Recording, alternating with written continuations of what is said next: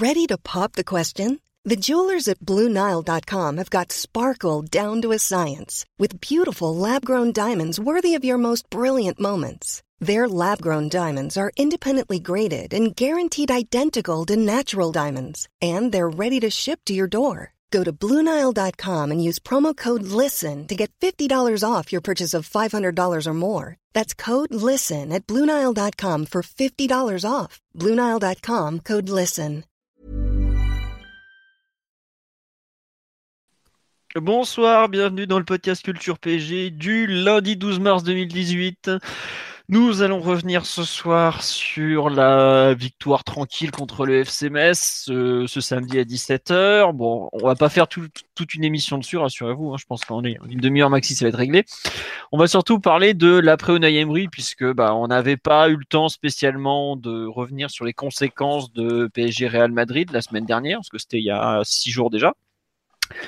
Peu, on- bon, il est acquis aujourd'hui que l'entraîneur parisien ne sera plus le même à la fin de la saison, et donc on a quand même les premiers noms qui sortent en termes d'entraîneur. Donc on va faire un premier tour de table euh, concernant ces, ces techniciens qui sont cités.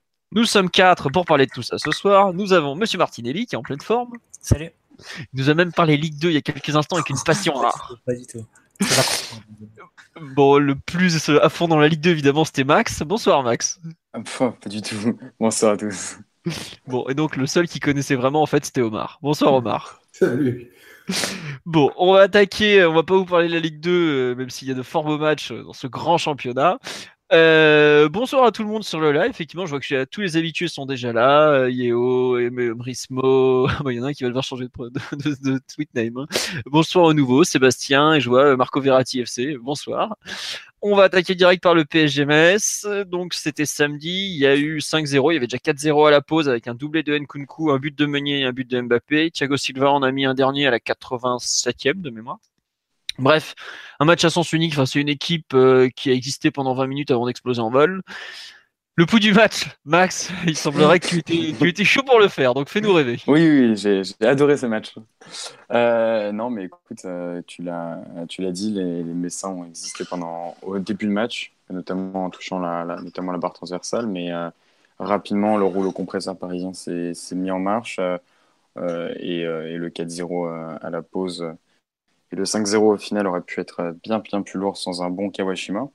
Euh, Paris a, été pas forcément opportuniste, mais euh, Paris n'a pas tremblé, Paris s'est rassuré et euh, a délivré le match attendu face au dernier de, de Ligue 1 après l'échec en Ligue des Champions. Donc un match tout, tout à fait sérieux et même, et même assez plaisant en première période avec, avec beaucoup de buts. Donc malgré le, peu de, le peu de monde au, au Parc des Princes, il n'y a pas, voilà, j'ai pas, il n'y a pas eu de moment fort dans la rencontre où il n'y a pas de d'événements qui soient, qui soient si importants qu'on doive le signaler, mais euh, un match euh, tout à fait intéressant euh, du samedi après-midi après, après la, la désillusion de la C1.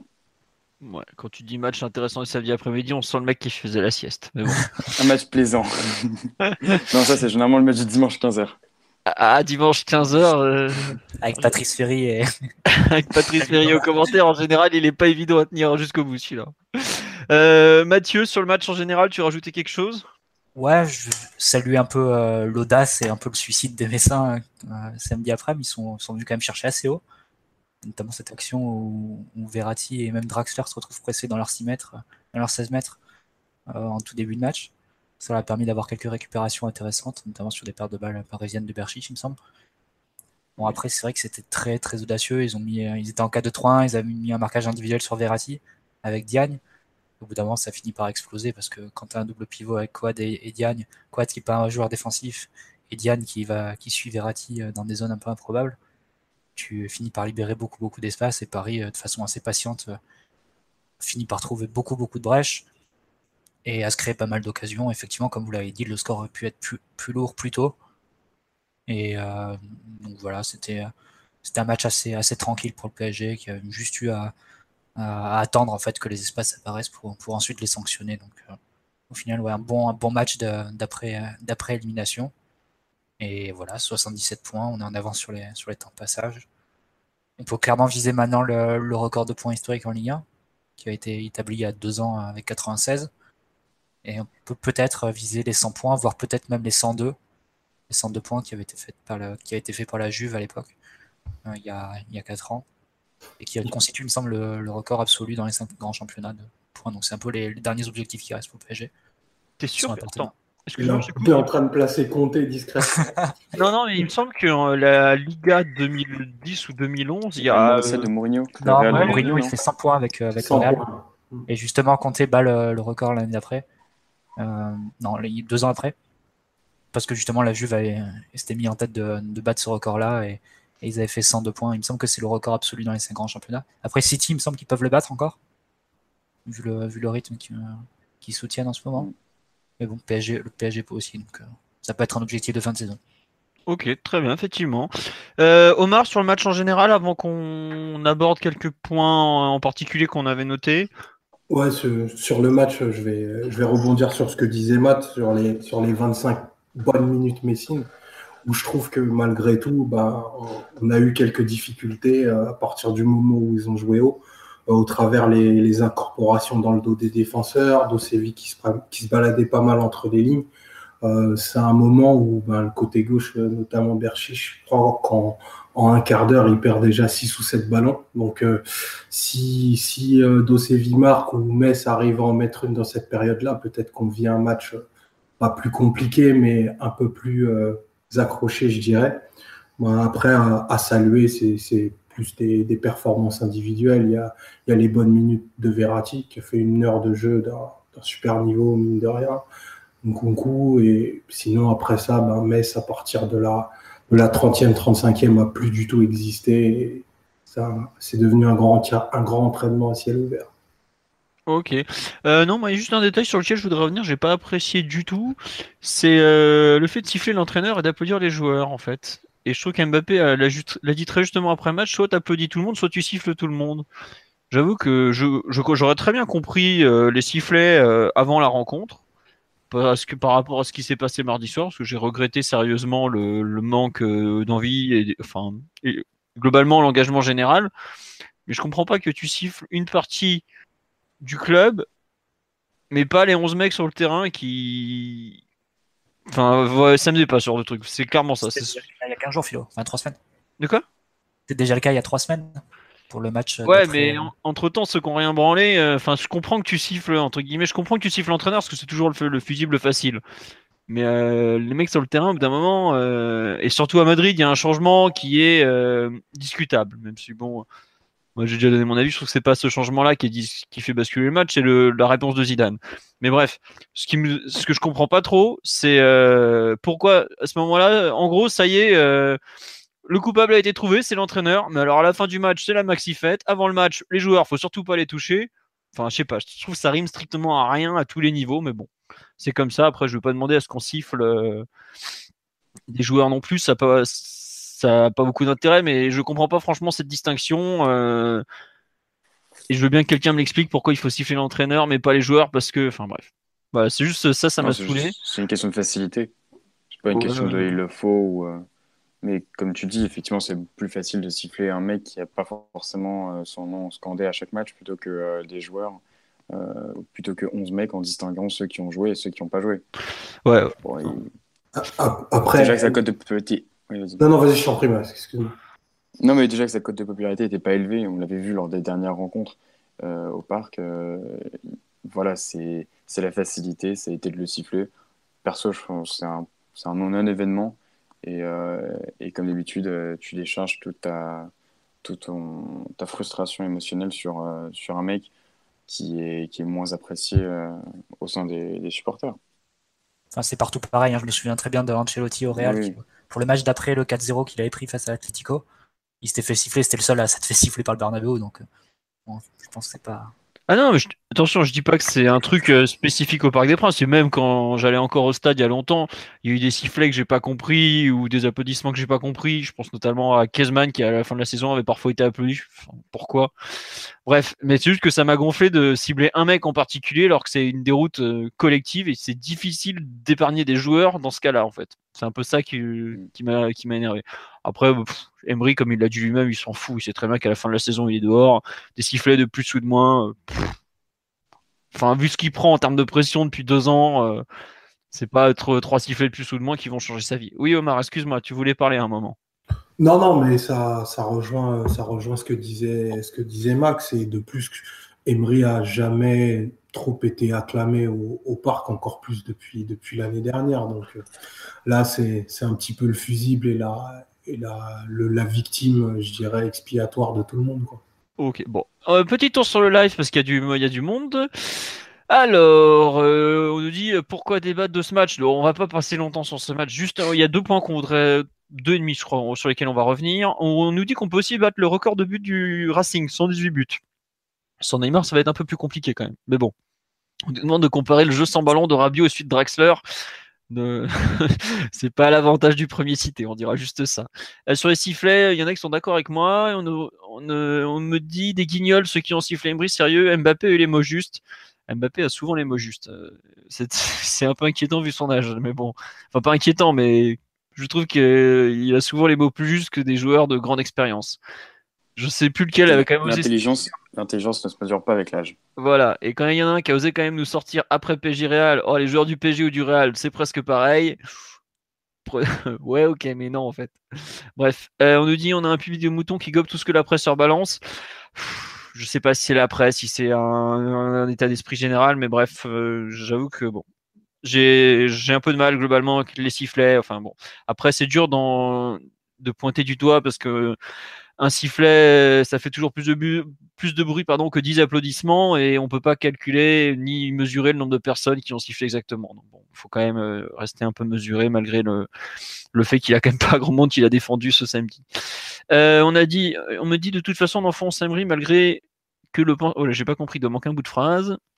Et dernier sur le sifflet, le comportement envers Emery devient ridicule. Ce mec est d'une humilité assez rare, fait ce qu'il peut dans ce bordel, c'est pas des grosses formes, même si c'est une personne qui précise qu'elle pense qu'il y a une grosse responsabilité. Euh, on nous dit les gens sont éduqués aux médias traditionnels qui tapent assez fort sur Emery. Oui, bon, bah écoutez, on verra le, prochain euh, s'il sera euh, sifflé, applaudi, tout ça. bon, et on nous dit on n'a pas eu de chance, on n'aura pas été, on aura été très bon cette saison avec les sifflets. Je pense que c'est une petite allusion à l'arbitre de, du match aller, mais bon. Euh, bon. Et on nous signale qu'attendre d'un public qui acclamait Ben Arfa même quand il était zéro. Bon, après ça, les, les publics, bon, j'avoue que c'est un débat sans fin et je pense qu'il n'y a pas de vérité absolue. Donc, on va parler du terrain parce que ça, on est un peu mieux placé pour en parler. Et donc, euh, bon, on va, on va, faire un petit mot sur euh, Nkunku Elie qui a quand même été le, grand bonhomme du match, euh, même si c'était un petit match. Qui veut se lancer sur Nkunku Elie? Est-ce que vous en avez pensé? On en avait déjà un peu parlé après PSG, 3 PSG la semaine dernière. Euh, qui veut rajouter quelque chose sur ce, cet essai? Mathieu, Omar euh, ou Maxou, s'il veut encore en parler, non? Personne? Ou je me lance bah, On va confirmer ce qu'on a dit un peu la semaine dernière, c'est-à-dire qu'il est pour le moment plus à l'aise plus haut, où il peut mettre en avant certaines de ses qualités, notamment euh, sa qualité de frappe. Donc on l'a encore vu, on l'a encore vu ce week-end. Puis c'est quand même intéressant de le voir dans cet état de forme. Je pense qu'il y a des joueurs qui ne seront pas pas 100% impliqué euh, sur la fin de saison parce qu'il y a la Coupe du Monde qui arrive, parce que la saison est un peu terminée et pour certains, surtout la Ligue des Champions qui les intéressait, mais donc pour le PSG c'est quand même intéressant d'avoir d'avoir un joueur comme Nkunku qui est prêt à s'arracher pour pour la fin de saison et à, et être vraiment impliqué et au taquet à tous les matchs. Donc euh, pour ça c'est quand même une bonne nouvelle et tu peux tu peux penser que pour les prochains matchs il aura du temps de jeu parce que c'est sans doute l'un des derniers joueurs qui a qui a à cœur de bien jouer les derniers matchs qui restent. Euh, très juste. Euh, non, sur live, on, nous dit euh, l'impression qu'il a trouvé son poste? Bah, au moins dans ce PSG-là. Après, faut voir dans les, tous les clubs français n'ont pas la main mise au milieu de terrain comme le PSG. Donc, c'est, ça reste un truc qu'il faut prendre en compte. il joue dans un contexte très favorable où, le, ballon lui arrive jusque très haut sur le terrain. Et ensuite, euh, bah, il, il a plus qu'à faire parler son, talent entre guillemets. Quoi. C'est, une situation. Faut pas oublier que c'est une situation très favorable de jouer euh, au PSG face à un adversaire comme Metz qui défendait mal, qui laissait beaucoup d'espace et tout. Ça, a beaucoup aidé. Euh, tiens, juste on nous dit une question sur live. Pourquoi les deux spécialistes du poste que sont Nkunku et Draxler ont eu leur position inversée? C'est tout simplement, c'est un peu la suite de la saison. À savoir que Draxler a joué au milieu de terrain toute l'année et que Emery le considère aujourd'hui dans les milieux de terrain. Et au contraire, Nkunku, il avait besoin d'un joueur ailier gauche. C'est le poste où il avait joué à 3 avec un certain succès, donc il a tout simplement été dans la continuité. Même si c'est vrai qu'en théorie, et au début de la saison, on aurait naturellement mis Draxler ailier gauche et Nkunku euh, au milieu de terrain. Après, la saison a fait que, euh, bon, c'est comme ça. Euh, c'est pas un positionnement définitif, mais c'est plus lié en fait aux, choix qui ont été faits en cours d'année. Omar, sur euh, Nkunku, je sais que tu vas forcément dire du bien, mais euh, ce que tu en as repensé euh, sur ce match en ailier encore? Ben, J'ai trouvé qu'il montrait beaucoup de détermination offensive. Et c'est vrai que c'est appréciable dans un match, où, enfin surtout de, comme le disait Mathieu, dans les matchs à venir où, où la plupart vont avoir que la Coupe du Monde en tête et, et, à pas se péter. Lui, il a montré beaucoup de personnalité dans la surface il a, j'ai, beaucoup apprécié le, fait qu'il a voulu absolument aller chercher son troisième but. Euh, il a tout essayé pour et il a des, il a des vrais bons gestes de finisseur. Il a des gestes assez purs et c'est, c'est vrai que c'est bien euh, de pouvoir compter sur lui dans, en ce moment, je trouve. Très bien. On me dit sur le live, bonjour, je suis en retard, oui certes. Euh, selon vous, maintenant qu'il est viré, est-ce qu'Unai va se lâcher sur ses compos d'équipe? On peut, se poser la question vu la titularisation de Nkunku, mais euh, non, vu le discours qui tient, à savoir le, le fait d'aller chercher euh, les, les, trois, les trois autres titres, faut pas, faut pas s'attendre à des grandes, des grandes nouveautés. On verra pas du Ensoki titulaire du jour au lendemain ou ce genre de choses. Il sera dans la continuité, il ira chercher ses, les trophées qu'il a allé chercher. Je pense que les joueurs sont aussi intéressés par les, les records et tout ça, parce que ça te permet de laisser une marque dans dans l'histoire de ton club malgré tout. Donc, faut, je pense pas qu'il faille s'attendre à des grandes, grandes nouveautés. Allez, là, on a vu, on, on voit un peu Wea en ce moment ou Nkunku, mais c'est aussi une question d'opportunité. C'est conjoncturel. Voilà. Non, sur Nkunku, on... Attends, j'ai manqué un bout. On, dit que Omar est le alpha baldé du podcast. Et d'ailleurs, bonjour à Dakar, qui est un podcasteur qu'on connaît bien, qui est de là-bas et qui nous écoute. Je, prends très mal cette remarque.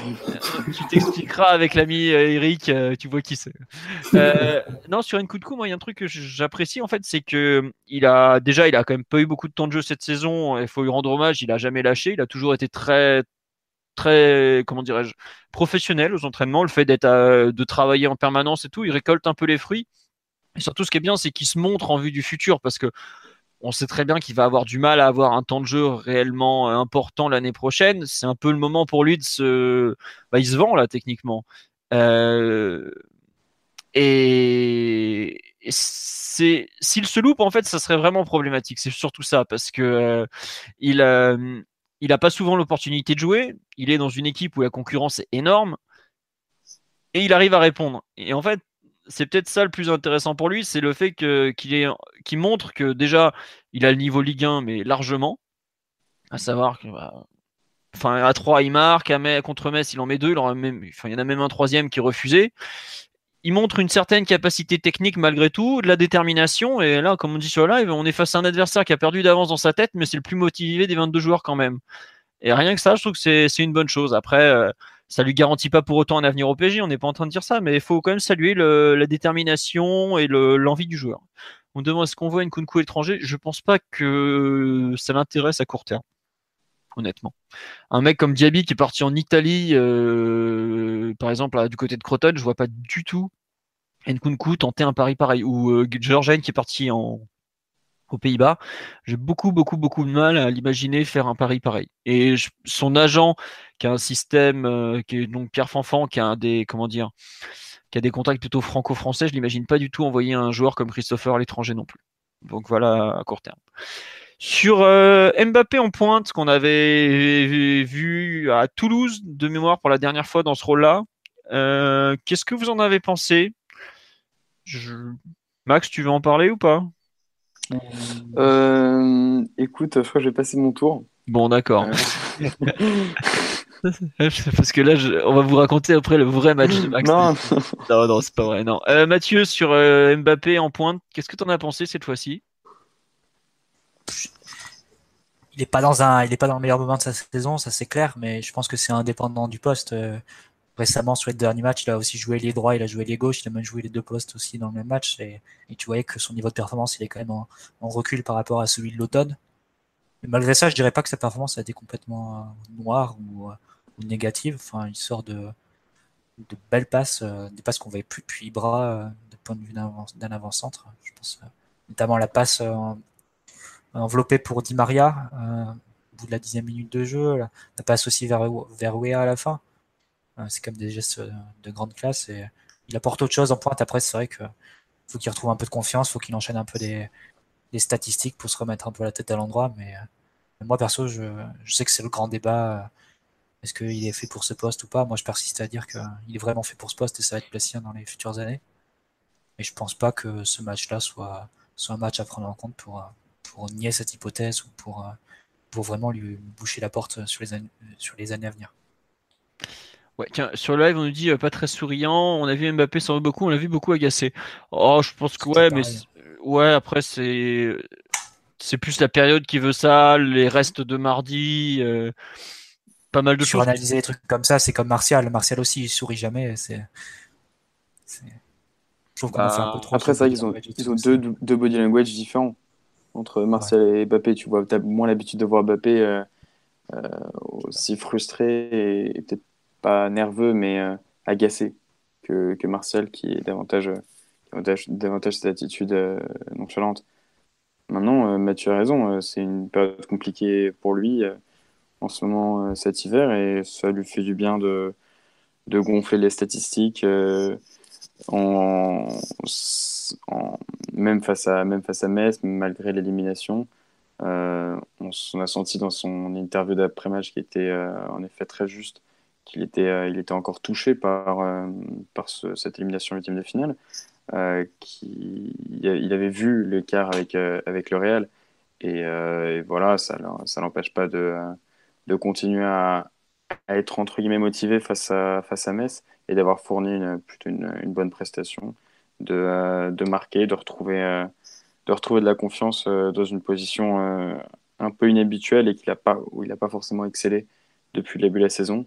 Mais il prouve que, quand Cavani n'est pas là, il est tout à fait capable de, force, fort logiquement hein, d'ailleurs, tout à fait capable de, de remplir un rôle très efficace en tant que numéro 9, surtout dans, dans un, dans un rôle davantage participatif que Cavani. Et euh, euh, Mathieu a davantage, euh, a davantage son jeu de passe, son, positionnement, son positionnement, ses appels, ses courses. Il y a un autre profil que, que Cavani et, c'est vrai que ça donne davantage de, variété pour les, pour les choix d'Emery. Et, et puis pour lui, pour Mbappé, c'est peut-être aussi l'annonce que on pourrait lui faire confiance dans un, dans un avenir plus ou moins proche, dans une position qui sera nécessairement la sienne euh, dans le futur.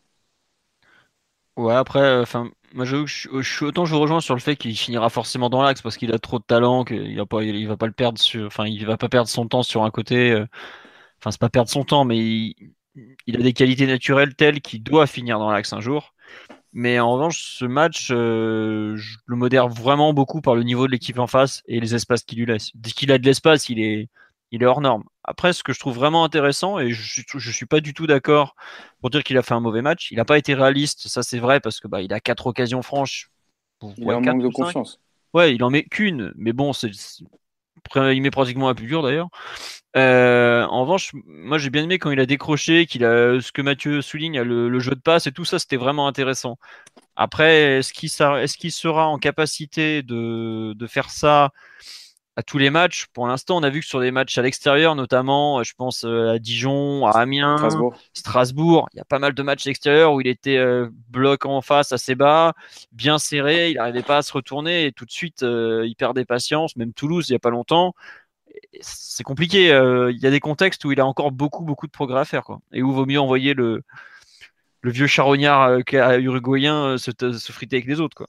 De toute façon, euh, on, sait que c'est sa marge de progression pour évoluer à ce, poste dans un très grand club de façon quotidienne.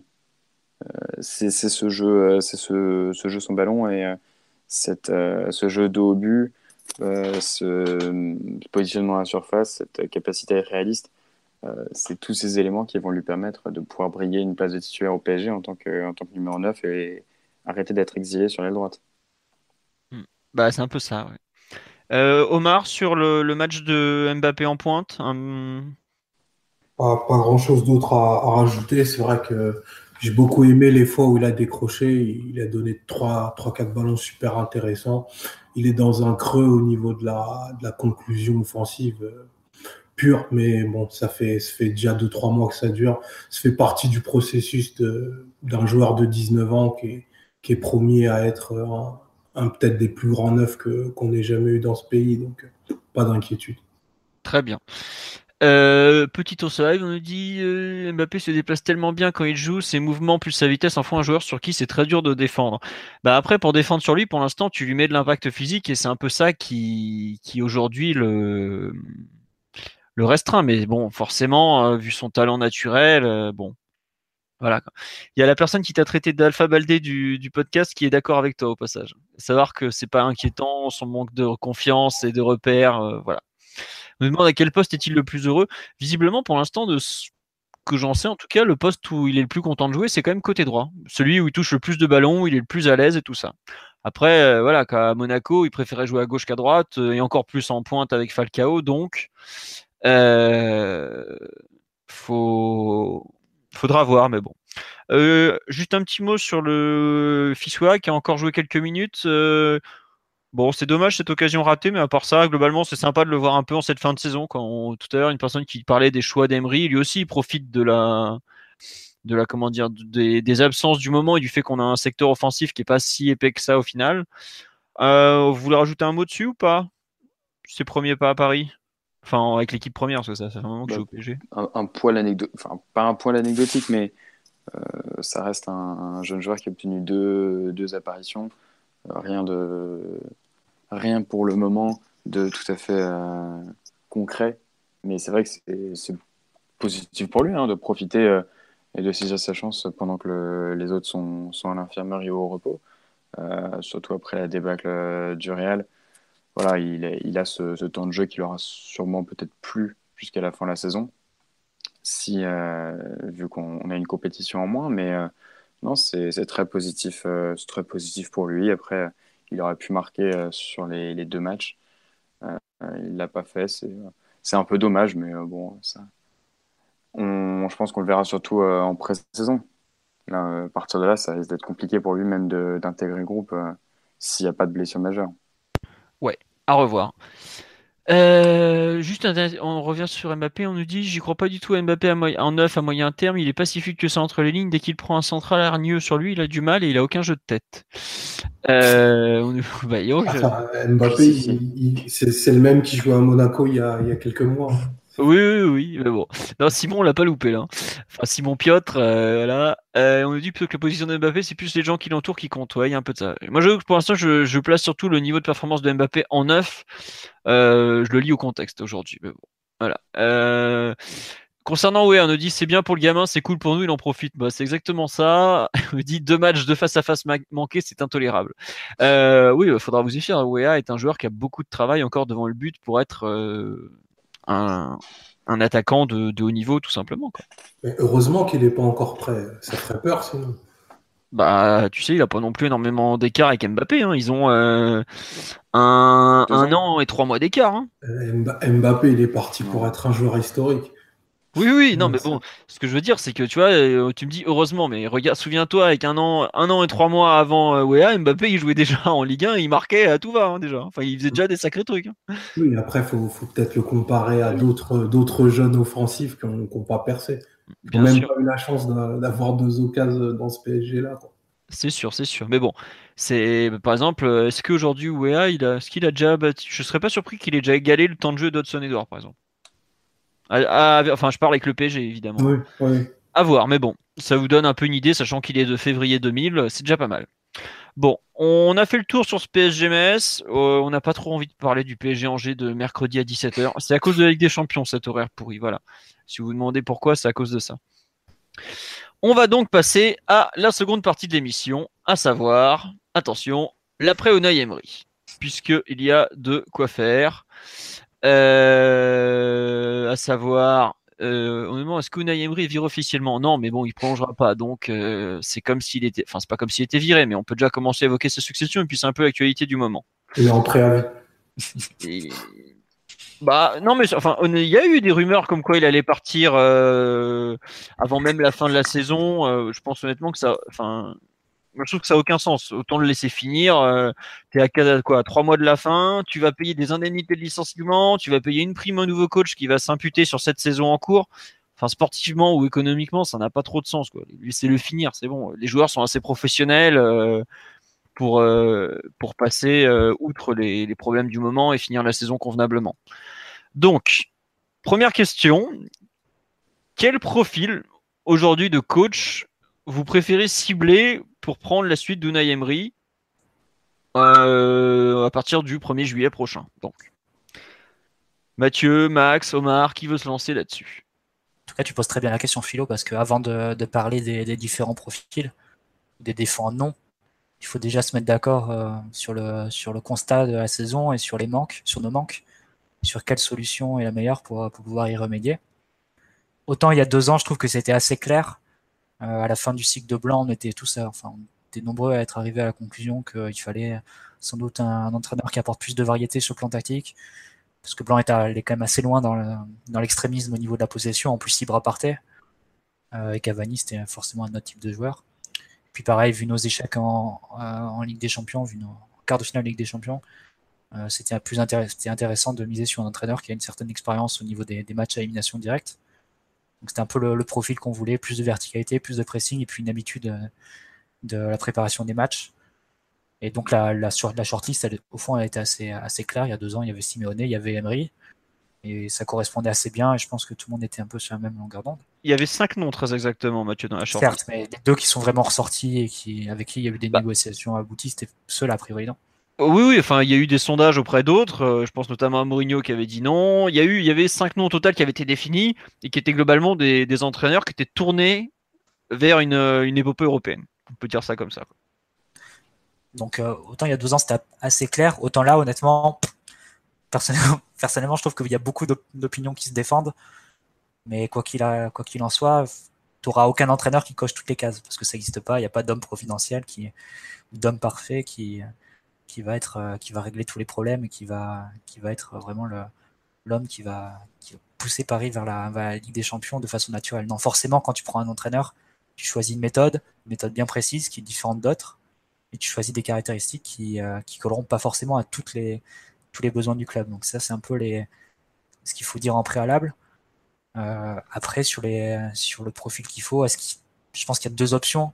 Soit tu décides de- d'aller vers un management assez consensuel, quelqu'un qui va, qui va poursuivre un peu la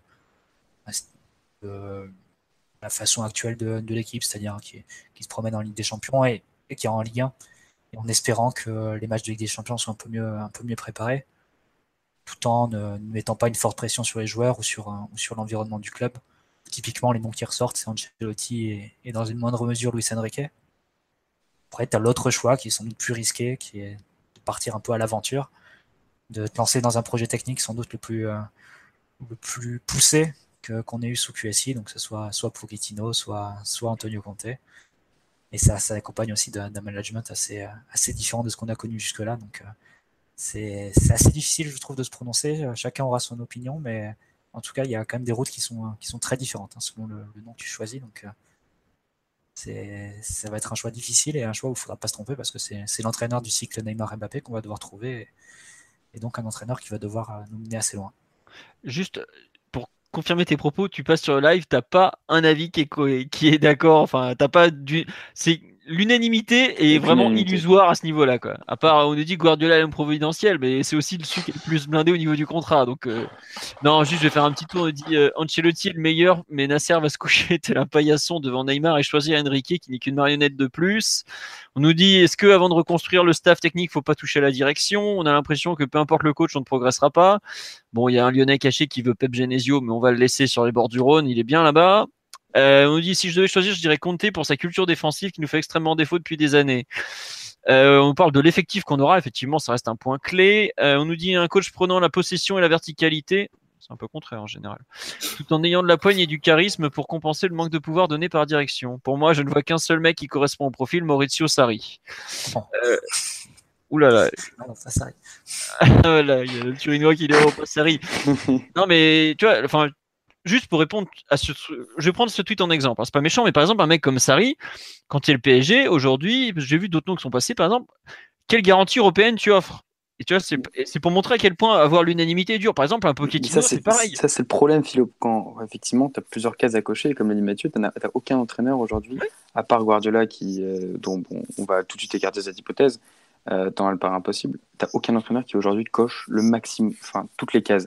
Ah il faut voir quel Parce qu'il y a certaines pourrait... qui sont contradictoires aussi, Max. C'est ça. Oui, tu peux pas avoir un entraîneur qui travaille sur le long terme et un autre que, que tu vas obliger. Non, mais je, je dire. Un autre que tu vas obliger d'avoir des résultats. peut-être qu'on en fait trop avec la Ligue des Champions aussi. on doit rappeler, euh, on doit rappeler Laurent Blanc, mais non, ce que je veux dire, c'est que tu as, plusieurs critères, euh, critères prédominants. Euh, au-delà, au-delà de ça, tu as quand même, je sais pas, 4-5 critères lié notamment à l'aspect tactique, à la mentalité, à l'expérience en Ligue des Champions, euh, au fait d'être d'être libre ou non, rien que ça. Euh, donc voilà, tu as, des critères un petit peu euh, primordiaux. Et même sur ces critères, peut-être il y en a 4 ou 5, sur ces critères, tu n'as aucun, aucun entraîneur qui sort du lot ou aucun entraîneur qui paraît accessible et qui coche, coche ces critères. Maintenant, il faut voir quels critères tu mets en avant par rapport à d'autres. Il y a deux ans, c'était euh, c'était assez clair les critères qu'on souhaitait, euh, on souhaitait euh, adopter pour cibler certains profils. Là, c'est c'est un peu plus un peu plus le foutoir parce que en même temps, tu as différents noms qui sortent parce qu'il faut aussi regarder qui est libre et qui ne l'est pas. Tu as différents noms qui sortent, tu as différents profils. qui tu c'est pour le moment c'est le bazar complet c'est le bazar complet. Déjà parce que tu sais pas si un Comté, euh, tu pourras l'avoir pour l'année prochaine. Euh, tu sais pas Ancelotti euh, s'il n'y a pas des rancœurs et s'il est prêt à partir pour un projet. Tous les noms, tu as, des, des inconvénients qui sont majeurs et chaque nom a son, sa plus-value. Franchement, pour, à première vue, c'est n'importe quoi. Non, c'est n'importe quoi. Comment? Pour pondérer juste un peu ce que tu dis, mais c'est vrai que c'est difficile d'établir un portrait robot ou quoi que ce soit, mais enfin, les noms qui sortent, on peut quand même se mettre d'accord que c'est des noms d'énorme qualité. De, prestige, oui, c'est évident. C'est sûr que les entraîneurs te proposent pas la même route. C'est sûr que tu vas pas dans la même direction si tu choisis Conte que si tu choisis Luis Enrique, que si tu choisis Ancelotti. Mais le problème. Tous les noms dont on parle, c'est des entraîneurs qui sont confirmés au plus haut niveau, qui ont des références, qui, euh, sur plein d'aspects, et qui ont aussi des. qui, a priori, sont à même d'apporter une plus-value. Donc, pense qu'on peut quand même être un peu tranquille sur ce point-là. Il y a de bonnes chances qu'on ait un très très bon entraîneur sur le plan du PSG l'an prochain. Ça n'a pas été le cas à chaque succession d'entraîneur. Hein, qu'on C'est évident. Mais, et puis maintenant, tu vas pouvoir travailler à partir de, mars pour, euh, pour obtenir ce, ce nom. Mais simplement, l'idée, c'est qu'effectivement, tu l'as dit, là, c'est l'entraîneur du cycle Neymar-Bappé. Donc c'est peut-être l'entraîneur qui sera le plus fondamental dans euh, le dans, dans l'ère QSI c'est à cet entraîneur que il, il, euh, il, revient d'avoir le plus bel effectif, l'effectif le plus abouti euh, depuis, euh, depuis 7 ans. Donc cet entraîneur, il a une responsabilité énorme et on n'arrive aujourd'hui pas à cibler le profil idéal parce que les différents candidats ont différents avantages et différents inconvénients et parce que même nous, on ne sait pas vraiment où, on veut aller. en termes de projet de jeu, en termes euh, de profil, euh, de mentalité d'entraîneur, c'est très compliqué, de rapport avec euh, les joueurs. C'est là vraiment à, l'heure actuelle, c'est extrêmement confus cette situation et il va falloir il va falloir définir une ligne directrice clair, comme on l'avait fait il y, a, il y a deux ans lorsqu'on avait davantage ciblé Emery et, et surtout Simone. Juste, je, attends, juste je te coupe Omar parce que je fais un petit tour sur le live. Euh, on nous a arrêté de me balancer des noms d'entraîneurs à la con qui me font rire. Là, à part Arthur Georges, c'est un peu sérieux, mais Mika quand j'ai vu passer du Pascal Duprat, arrêtez s'il vous plaît. arrêtez, c'est difficile d'animer sinon. Oui, excuse-moi Omar, vas-y.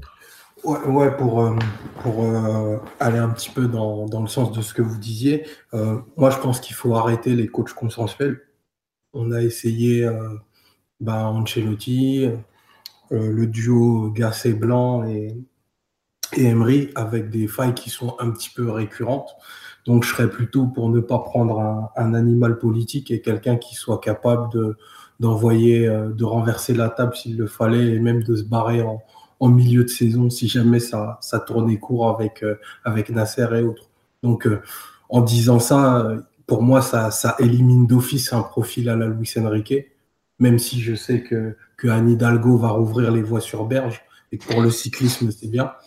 Mais, donc, ça, pour moi, c'est terminé. Pochettino, ça tu, ressemble. Tu vises compter, là, là clairement, si tu vises tête brûlée, tu vises compter. Ben, pour moi, c'est celui qui coche les, les, plus gros, les plus belles cases de nos manques actuels. Ouais. Euh, tiens, il y a, y a, des gens qui pensent comme toi, à savoir euh, euh, le. Comment dire, l'aspect. Enfin, entre guillemets, pouvoir à l'entraîneur. quoi. Révolution. Enfin, ouais, voilà. Mais de ce que j'en sais, globalement, aujourd'hui, après ce qui s'est passé, même un mec comme Emery regrette de ne pas avoir pas plus bousculer ce vestiaire-là, quoi. Bah, disons que c'est Emery était censé apporter certaines choses qu'il a failli à, force de, renoncement, de compromission, de compromis. Euh, au bout d'un moment, après un an et demi, tout ce qu'il devait apporter, ça s'est dilué dans un espèce de, de vide où tu vois même plus euh, son identité et sa patte. Donc c'est un peu ça l'échec qui a été euh, qui a été le mandat Emery et c'est ce que le futur entraîneur devra devra résoudre. Et euh, c'est clair que le futur entraîneur devra être beaucoup plus clair dans, sa ligne directrice et dans sa façon d'imposer ses idées à son groupe. Hmm.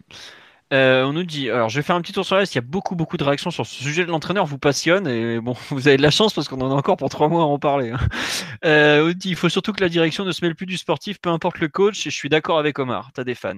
on nous parle d'Allegri. Allegri, enfin les noms, on va les passer en revue après parce qu'il il y a beaucoup de choses à dire déjà.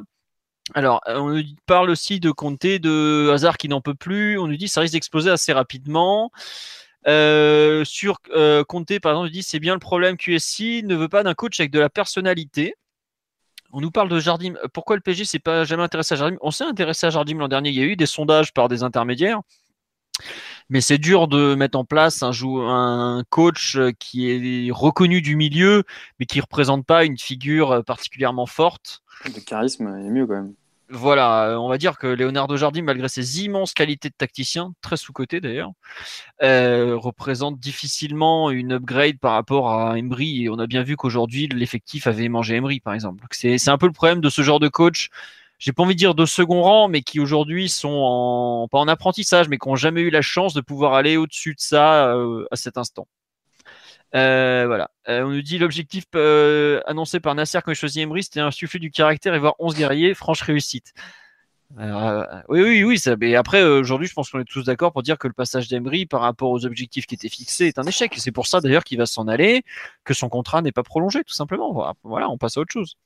Elle nous parle encore une fois de Nasser et de l'absence de coach idéal tant qu'il sera là. Après, il faut peut-être aussi être, remettre en cause le. Enfin, voir. Il faudrait quand même mettre les choses au, clair sur ce point. Euh, c'est clair que Nasser est pas, sans doute pas irréprochable et qu'il y a des choses à, corriger dans le management du club.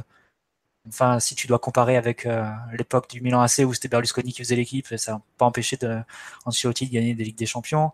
Euh, Pérez, on a dit des, beaucoup de choses de, sa façon de diriger le club. Le Real est dans un moment sportif incroyable et, et c'est incontestable. Le Barça, peut pas dire que ce soit un club qui soit particulièrement bien géré. Et pourtant, Ernesto Valverde est toujours invaincu cette saison euh, dans toutes les compétitions. Euh, moment, c'est aussi à l'entraîneur de, s'imposer et à mettre en place ses idées. Bien sûr que le contexte n'est pas forcément parfait à Paris et qu'il y a des choses à corriger. Enfin, il y a quand même un sacré effectif, il y a des joueurs incroyables, il y a des ambitions euh, très importantes aussi, beaucoup de moyens. Si tu es un très bon entraîneur, tu dois pouvoir t'en sortir, je pense. Hein. Il faut pas croire non plus que tout est mieux ailleurs. Tous les clubs ne sont pas parfaitement gérés. Il y a très peu d'entraîneurs qui travaillent dans un confort parfait. Hein. Ah non, mais après, tu vois, tu parlais par exemple d'un mec comme Florentino Pérez, il a, entre son premier passage et son deuxième passage, il a beaucoup changé, par exemple. Il est beaucoup moins intrusif, il laisse travailler dans la durée. Je pense qu'il a, a, changé à partir du moment où il a eu Mourinho, hein, et qu'il s'est imposé, qu'il a viré Valdano, euh, qui s'est. Oui, oui. Mais après, ce que tu dis par rapport à l'intrusion, et moi je pense qu'au PSG, l'ingérence est quand même malgré tout un vrai problème, c'est aussi que le club est encore jeune, que le projet, le fameux projet, a 6 ans, et que tu, as, tu apprends aussi encore. Tu, tu, vois, regarde, c'est pour la première fois cette année, le PSG a mis un peu la pression sur l'arbitrage, par exemple. C'est un truc que, que tu voyais pas avant. Est-ce que c'est une bonne chose? Est-ce que c'est une bonne chose? Ça, je sais pas. Mais tu vois, par exemple, on voit que le club est encore dans l'expérimentation, qui grandit à plein de niveaux. Euh, et on, quand, tu entends par exemple que les méthodes de Nasser empêcheraient, euh, par exemple, sa proximité avec les joueurs et l'empêcherait le coach de travailler, on a quand même eu un exemple pas plus tard qu'en septembre où un grand club, une grande institution, puisque c'est le mot à la mode comme le Bayern, a viré son entraîneur parce que des cadres, parce qu'une poignée de cadres l'a voulu. Qu'est-ce qu'on aurait dit si ça s'était passé au PSG Il y a quand même des, faut pas non plus tout idéaliser euh, sur ce qui se passe à l'étranger et voir que le PSG c'est un enfer où euh, tous les coachs, aucun coach ne serait capable de s'en sortir. C'est pas vrai. C'est pas parce que Emery a échoué et a pas eu peut-être la personnalité suffisante pour imposer ses, idées et sa méthode que tous les coachs feraient, feraient, feraient moins bien ou ne réussiraient pas dans ce contexte. Je pense à mon sens que c'est ce serait une erreur. Bah après, tu as, quand même le souci, c'est que tu as pas mal d'années où tu te rends compte que les, certains points n'ont pas, ont pas pu être corrigés par euh, l'entraîneur ou. Enfin, quand même des.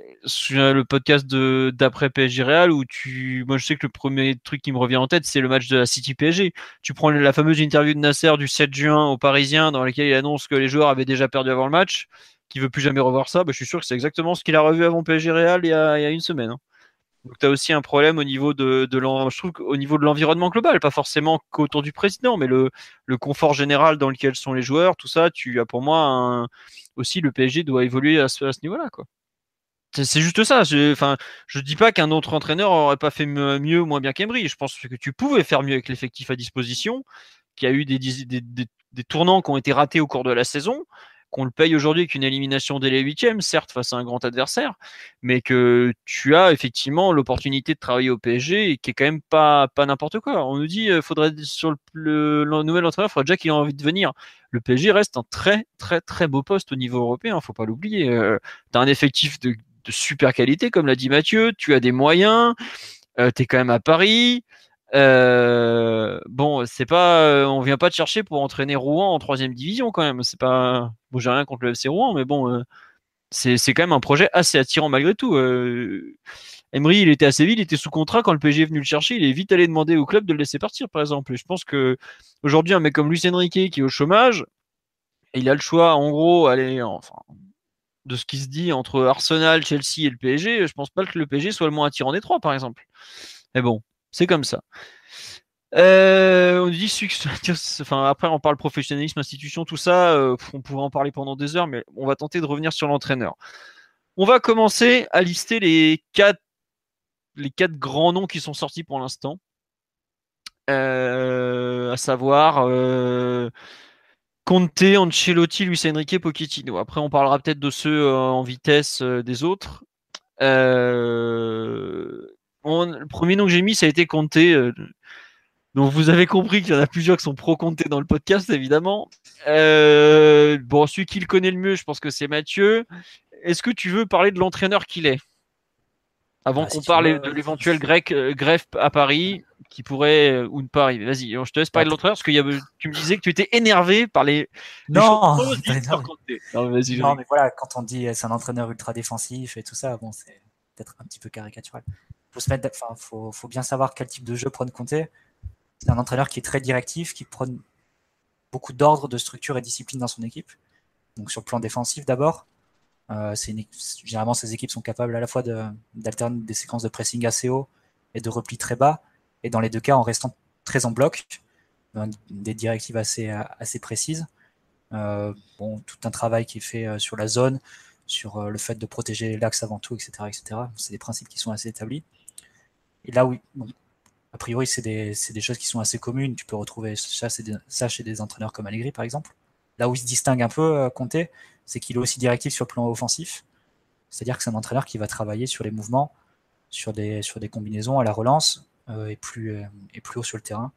Donc notamment tout ce qui est jeu à une touche et déviation et remise des attaquants, plus projection des milieux et des, des ailiers ou du deuxième attaquant. Ça, c'est des choses qui reviennent très très souvent dans ces équipes. Après, quelques, après quelques matchs, tu peux, tu peux, être, tu peux être sûr de, de voir les, les combinaisons et les, et les mouvements qui sont déjà bien, bien, bien intégrés par les joueurs. Donc, pour qu'il y ait une telle, une telle symphonie et un jeu aussi choral, on va dire, ça demande une certaine méthode et une méthode qui est assez exigeante, puisque c'est beaucoup de. Déjà une préparation physique qui est assez lourde, des entraînements qui sont très exigeants, exigeants pas forcément sur le plan de l'intensité, mais au niveau de, au niveau de la longueur, parce que tu vas avoir beaucoup d'exercices, notamment les, matchs, les semaines où il n'y a qu'un seul match par semaine, tu vas avoir beaucoup d'exercices sans ballon. Par exemple, tu vas avoir euh, sur le terrain, tu auras les 11 joueurs qui vont devoir répéter des, mouvements de pressing ou des mouvements de, de repli. Euh, pareil, qui vont répéter des mouvements offensifs, des combinaisons. Donc c'est assez exigeant comme méthode de travail. Euh, parfois, les entraînements peuvent s'étirer, peuvent durer deux heures, deux heures et demie. Conte, il a eu un, surnom rapidement en Italie, c'était le marteau, c'est-à-dire qu'il te fait répéter les mouvements et ses déplacements jusqu'à ce qu'ils soient parfaitement intégrés. Donc c'est-à-dire qu'il va t'arrêter, il va reprendre les joueurs jusqu'à ce que le, mouvement soit parfaitement euh, mémorisé et, synchronisé. Mais c'est quelque chose aussi qu'on retrouve chez des entraîneurs comme Sarri, par exemple. Donc euh, c'est pas pas, forcément spécial à compter, mais c'est un très fort de sa, de sa méthode. Ça passe aussi par beaucoup de vidéos, par, euh, une exigence de, tous les instants, une pression mentale. Euh, c'est un entraîneur qui va, qui va toujours pousser les joueurs à, faire, à en faire plus. Après, sur le, plan, sur le plan du jeu aussi, tu peux. il a construit des équipes qui sont assez différentes, hein, notamment au niveau des systèmes. Il a commencé par du, par du 4-4-2 assez, assez proche de, de Saki pour, euh, pour passer à la défense à 3. Il a aussi utilisé de la, du 4-3-3 à la Juve aussi. Euh, bon, c'est c'est pas un entraîneur qui est fixe sur son schéma, mais par contre, c'est un entraîneur qui est fixe sur ses principes. Euh, tu vois les défenseurs qui avancent avec le ballon, tu vois des milieux de terrain qui, qui ont l'obligation d'aller dans la surface, apporter le surnombre et, marquer des buts. C'est comme ça que des Vidal ou des Marquisio finissaient la saison avec 15-20 buts à la Juve. Donc c'est un, un, peu tout ça à compter. Je dirais que c'est beaucoup d'exigences, beaucoup de structure, beaucoup de discipline. Euh, après, reste à savoir si, euh, si ça correspond à l'effectif, c'est ça la grande question. À titre perso, je pense que ça correspond très bien à certains joueurs. Je pense que des, des des Marquinhos, des Rabiot, des, des Kimpembe bénéficieraient beaucoup de son arrivée. La grande question, c'est évidemment avec Neymar, parce que c'est une méthode qui, au bout d'un moment, même s'il est proche de ses joueurs et même si c'est pas un dictateur absolu, au bout d'un moment, c'est une méthode qui fatigue et qui, euh, et qui, et qui lasse un peu les joueurs et qui lasse aussi l'entraîneur en premier. Ok, bon écoute, euh, tu, tu as été euh, très complet. Hein. Très très complet. Euh, petit tour sur le live, puisqu'il y a quand même beaucoup de gens. on nous demande est-ce qu'on a un effectif assez studieux pour la culture tactique de Conte ou Allegri? Moi, je serais tenté de répondre non, mais bon, ça, c'est qu'un avis personnel. comme tu l'as dit, il y a le point Neymar qui reste la clé du dossier Conte, à mon sens. Et on nous dit l'effectif devra s'adapter aux exigences de Conte. On a besoin d'un entraîneur comme ça. Mais après, on en a besoin. Mais si le club euh, commence à trembler assez vite parce que euh, les joueurs n'adhèrent pas, ça, tu auras un problème euh, un peu ennuyeux. Tiens, il y a un point à soulever important par Yeo, c'est le, le bilan de Conte en Ligue des Champions qui est pas terrible. qu'est-ce que tu peux, Mathieu, je crois qu'Omar, tu le connais bien aussi, qu'est-ce que tu peux répondre sur ce point justement? Mathieu, l'avocat de Conte. Non, non, mais c'est factuel. Hein, son bilan en Ligue des Champions, bon, on va peut-être attendre le match de, de mercredi, c'est ça? Parce que bon, s'il élimine le Barça, jusqu'à preuve du contraire, nous, on n'y est pas réussi. Donc, euh, ça sera, il aura forcément fait mieux que n'importe qui au PSG depuis, euh, depuis six ans. Après, si tu prends les, campagnes une à une, euh, il en a disputé deux à la Juve. La première, il s'arrête en quart, éliminé par le Bayern d'Ainkes. Bon, il prend 2-0, 2-0. Euh, c'est une nation qui est, qui est logique. Bon, faut dire que la Juve euh, qu'il avait à l'époque, c'est pas tout à fait la Juve actuelle. Hein. C'est une Juve qui jouait avec euh, Estigarribia sur les côtés, Mauricio Isla, enfin c'est Quagliarella et, et Giovinco en pointe. C'était ça, sa Juve à l'époque. Hein. C'était pas la, la Juve actuelle. Et puis l'année d'après, c'est évidemment. Pas Tevez Morata devant, c'est sûr. Non. Bah, il a Tevez la saison d'après, c'est sans doute le, le, point nord de sa carrière. Euh, l'élimination en poule euh, dans la neige d'Istanbul face à Galatasaray. Quel bel après-midi c'était. Wesley, où que tu sois, on pense à toi. Faut. Pensez pour Roberto Mancini, l'idole d'Omar, hein, c'est l'interiste. Mais euh, non, mais c'est pour le coup, il y a, y a, une part de, de, concours de circonstances parce que si tu prends les matchs face de Copenhague et, et de Galatasaray, les deux premières journées Ligue des Champions, c'est des matchs où la Juve finit avec plus de 30 tirs et, l'adversaire 5 et ça finit à 2-2 et un partout. Enfin, c'est la Juve qui se met un peu dans la merde toute seule. Euh, et au final, qui se fait éliminer sur un, sur un coup de Trafalgar euh, avec la neige à, Gal à, Galatasaray. Et en fin de saison, donc il joue l'Europa League. L'Europa League était au Juventus Stadium. Mais Conte décide un peu de, de balancer la compétition, on va dire, complètement par ego. C'est un entraîneur qui a un ego très fort, donc c'est ce qui le place automatiquement au-dessus de ses joueurs parce qu'il se prend pour le meilleur du monde. Euh, Conte, il avait un souci personnel. Putain, ça Alors là, ça va être extraordinaire. Vas-y, fini, excuse-moi. Non, ouais, juste, Conte, il avait un souci personnel avec Capello. Capello, c'est l'entraîneur qu'il avait, qu'il avait viré de la Juve. Et Capello avait le record de points euh, en Italie, 95 points. Et l'objectif de Conte, c'était pas du tout d'aller en finale d'Europa League, c'était de battre le record de Capello de 95 points. Et après, de battre le record de Mourinho euh, de 100 points euh, en championnat. Et au final, ils finissent à 102. Donc la Juve s'est retrouvée à, aligner des équipes types sur des matchs complètement pétés de série alors que le titre était, était gagné justement complètement par ego de, de Conte qui t'a balancé un peu la, la T'es obligé, es obligé de raconter ce qui s'est passé le, le, avant, avant Juve Cagliari du coup.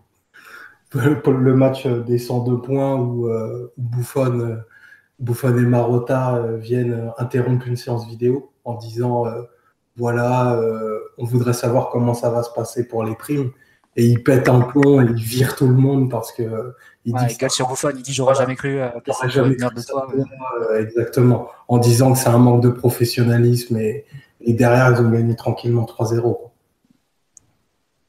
Bon, voilà, vous avez un résumé d'Antonio Conte, à savoir le fait que c'est un gros taré. non, est, il est très conflictuel avec sa direction. La Juve est bien placée pour savoir. Philo, toi aussi, tu as traité pas mal d'articles en Italie euh, avec la fédération où il réclamait des stages ah, mais... Il faisait du chantage à la démission toutes les trois semaines parce qu'il n'avait pas des, des, stages de deux jours. Après, juste, Mathieu, pour, la, pour finir sur l'Europa League par rapport à, à l'élimination contre Benfica, c'est quand même l'équipe type qui l'aligne. Ouais, ouais, je sais, mais bon, il a aligné aussi en championnat, si tu veux. Dans sa tête, c'était vraiment l'objectif. Fait... Il a failli se faire sortir. C'est pas là où il a failli se faire sortir par, la, par Lyon euh, en quart de finale. Si, si, il joue. Oui, il y a marquage de Malbranc sur Pirlo. Sur Pirlo. Ça. Okay. Et... Au final, il se qualifie. Il y avait déjà des maestros. Non, il, il, se qualifie, mais c'est vrai que c'était, ça a été compliqué. Il gagne sur un but, je crois, de Bonucci euh, euh, à l'aller. Enfin, ça a quand même pas été, même si, si effectivement euh, c'était pas l'objectif, il a quand même aligné des, des équipes types et ça n'a pas été une, une superbe non, non, campagne d'Europa. C'est le point noir sans doute un de sa chèque. candidature. C'est sans doute le point noir de sa candidature. Tu fais bien bah.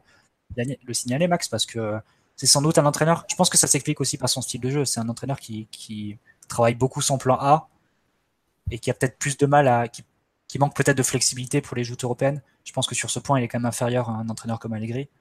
Ah, la référence. Qui est, ouais, qui est, sans doute le meilleur pour s'adapter en cours de match et, et, changer, changer de joueur, changer de, changer de plan. Conte, il est, ils sont plus, plus euh, moins à l'aise et moins doué à ce niveau-là. Il est excellent pour travailler son plan A.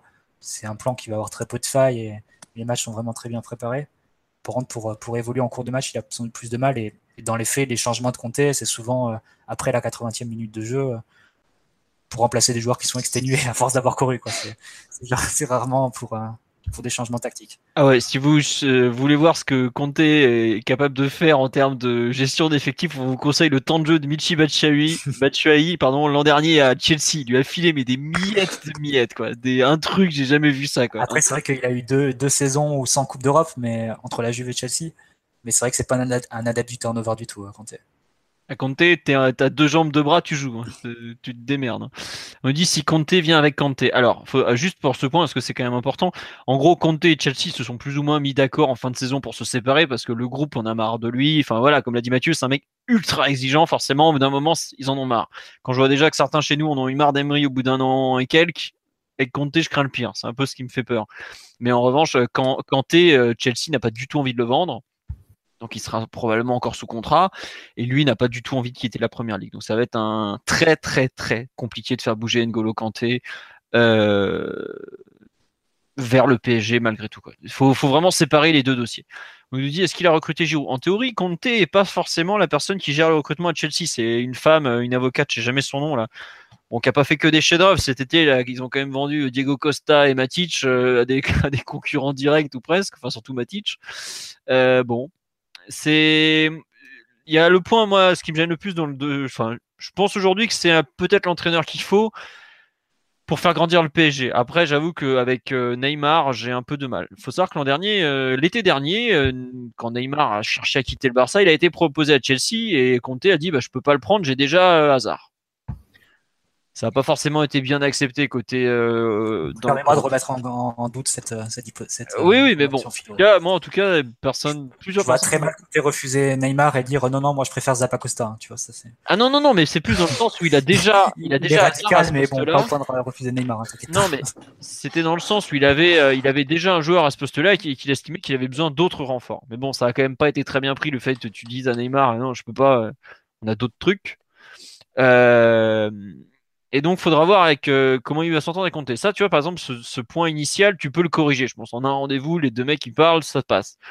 L'exigence au quotidien, je l'imagine. Alors, quand tu vois euh, l'autre qui part deux, jours au Brésil, alors qu'il parce qu'il avait été suspendu un match, là, enfin, je sais pas si vous vous rappelez, en décembre, il fait ça avec Comté, mais l'autre, il va l'attendre à l'aéroport avec une chevrotine, quoi.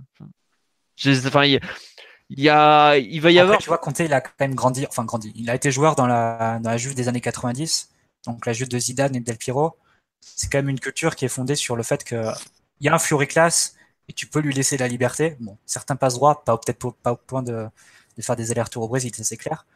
Mais euh, tu peux laisser de la liberté à un Fury classe. Par contre, les autres devront courir pour lui, ça c'est clair. Tu peux peut-être penser que Neymar aura des passes droits et des privilèges, mais euh, pas le reste. c'est clair. Les autres devront courir pour Neymar, ça c'est évident. Hmm. Bah ouais, voilà. Et après, tu vois, le truc, c'est qu'il y en a un joueur de d'exception, mais t'en as un peu un autre avec Mbappé. Quoi. Et. Ah, tout, Mbappé qu'il est, tout Mbappé qu'il est, il n'est pas, il est pas au niveau de Neymar. En termes de vécu, en termes de, statut, de, statut et de stature, il est encore en dessous. C'est ce vers quoi il tend, mais il n'y est pas aujourd'hui. On ne peut pas les considérer pareil. Pour moi, c'est une erreur majeure. Bah euh, oui, oui, enfin. Moi déjà je considère pas, enfin je sais qu'on met Neymar à la troisième place de la hiérarchie mondiale, je le mets pas à ce niveau-là non plus, tu vois. Donc et oui, effectivement, bien sûr qu'il est en dessous. Il le dit lui-même d'ailleurs qu'il apprend. Hein. Après, euh, j'avoue que moi c'est vraiment autant l'entraîneur Conte, le tacticien, je suis assez convaincu du fait qu'il peut faire beaucoup mieux, notamment en Coupe d'Europe, parce que la qualité de ses préparations, son, sa capacité à organiser des défenses, des relances, du pressing, tout ça est clairement euh, à souligner autant la gestion au quotidien, euh, ça me paraît euh, utopique de voir ça pendant plus d'une saison en fait. Quoi. Ce qui s'est passé à Chelsea d'ailleurs un petit peu. Quoi. Max, tu voulais parler, c'est ça? Non, non, mais effectivement, c'est un petit peu euh, le problème de compter, c'est les relations. Les relations au quotidien, c'est un petit peu peut-être la lassitude qu'il pourrait amener dans, son groupe, le fait qu'il en demande, il en demande trop sur le papier, ça semble. Euh, en fait, j'ai l'impression que c'est sur le papier, ça semble être un, peu l'entraîneur idéal. Mais euh, on a davantage de doutes euh, sur la réalisation pratique et le contact humain qu'il pourrait transmettre avec certains joueurs comme, comme Neymar ou Thiago Silva. voilà, j'ai plutôt des, doutes sur la, gestion humaine tant qu'entraîneur, euh, je pense que c'est un très bon entraîneur et le projet, d'après ce qu'a dit Mathieu et euh, comme le, je rejoins ce que disait euh, Omar sur la nécessité d'avoir un homme fort, sur le profil, Conté paraît être celui qui se détache le plus, mais au-delà du profil, j'ai vraiment j'ai trop de doutes pour que ce soit une, une cible aussi, aussi sûre. Et puis, euh, voilà, de toute façon, il va falloir qu'il passe peut-être le cap de, euh, de l'aval de Neymar. C'est euh, évidemment que Neymar va être consulté sur le dossier et est-ce que Neymar va, va, accueillir avec beaucoup d'enthousiasme l'arrivée de Raconté J'ai des doutes. Bon, juste Oui, Omar, vas-y. Après, je fais un petit tour sur live parce qu'il y a beaucoup Ouais. de réactions et qu'il y a des gens qui nous posent des questions, mais je- vas-y. Après, après peut-être que ce que Neymar veut n'est pas ce dont le club a besoin. Et euh, Conte, c'est quelqu'un qui insiste énormément sur la, sur la personnalité. D'abord la sienne. C'était d'ailleurs euh, l'objet de, de sa thèse quand il, a, quand il passait ses diplômes d'entraîneur. Je crois que ça s'appelait la personnalité du coach. Donc, il, ça, c'est un manque criant qui a été, qui a été marqué au PSG ces dernières années. À chaque fois qu'on parle des différentes défaites, c'est le manque de personnalité des, des uns et des autres qui est ciblé.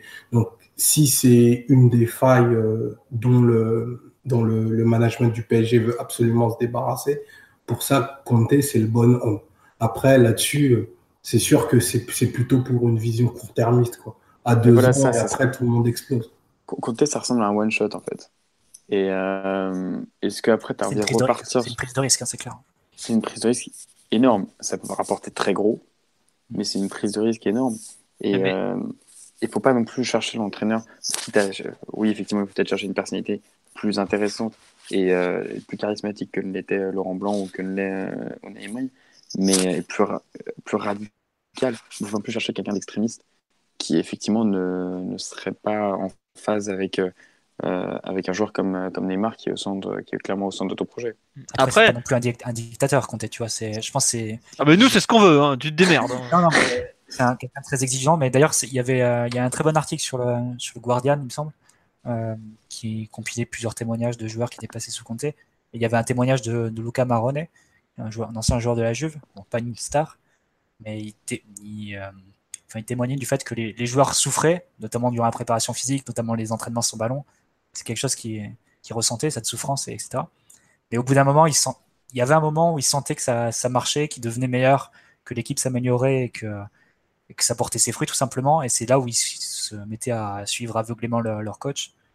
Et c'est comme ça que Conte euh, peut développer cette J'ai aucun doute, J'ai aucun doute sur cette, sur cette capacité de compter à, à faire progresser et à inculquer euh, certains principes de jeu, euh, certains- une certaine exigence physique et tactique à, à des joueurs.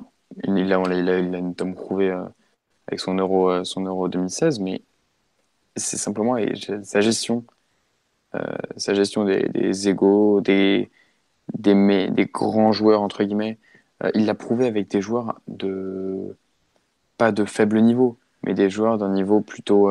Non, mais t'as raison, Bon, il a sans pas il a plus. pas eu de crack à la Neymar, hein, c'est clair. c'est ça, voilà. C'est sur ce point, euh, je sais pas si l'obstacle Neymar va être pouvoir être euh, levé, mais bon.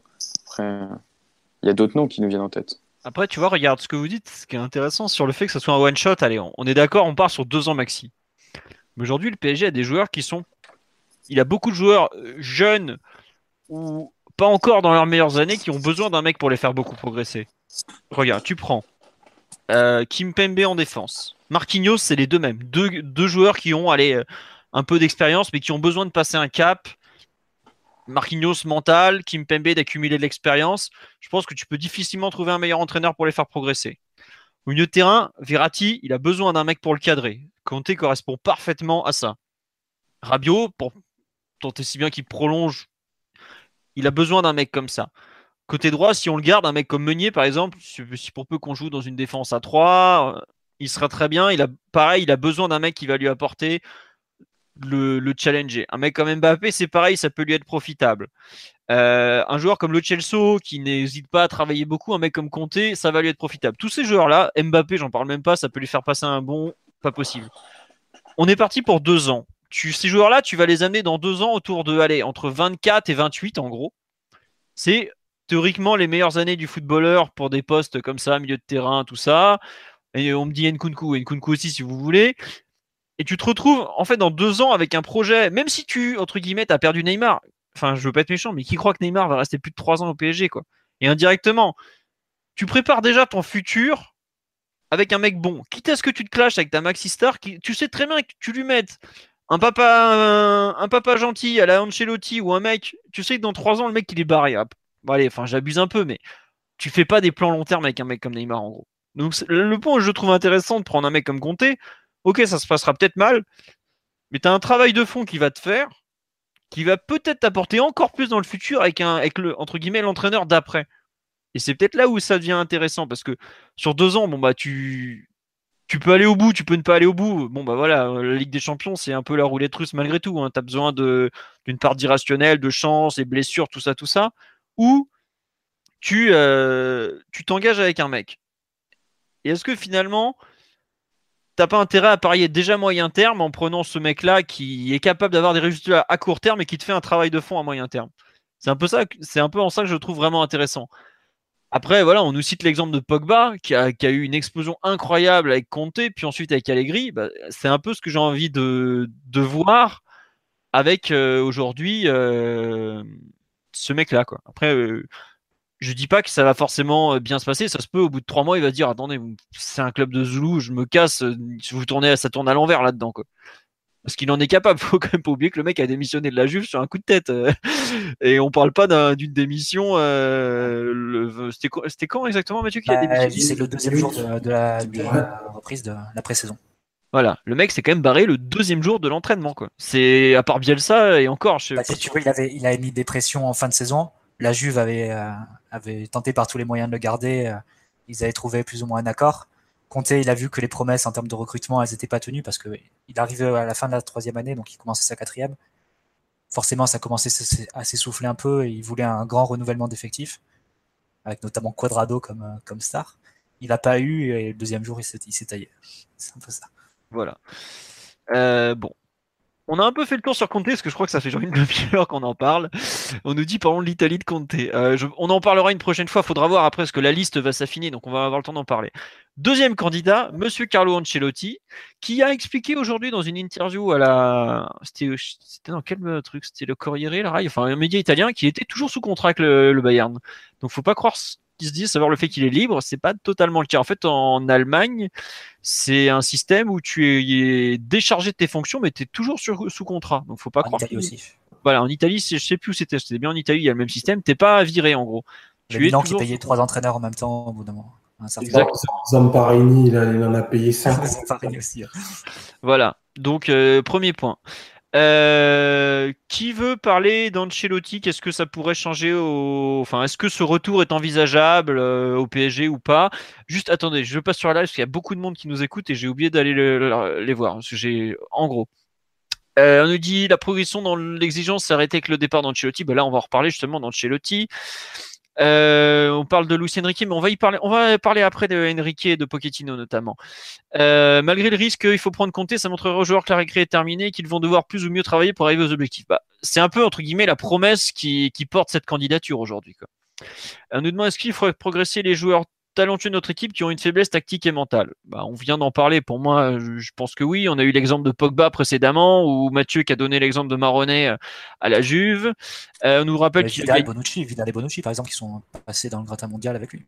Tout à fait. Après Vidal, euh, à Leverkusen, oh, il était tellement fort l'enfoiré.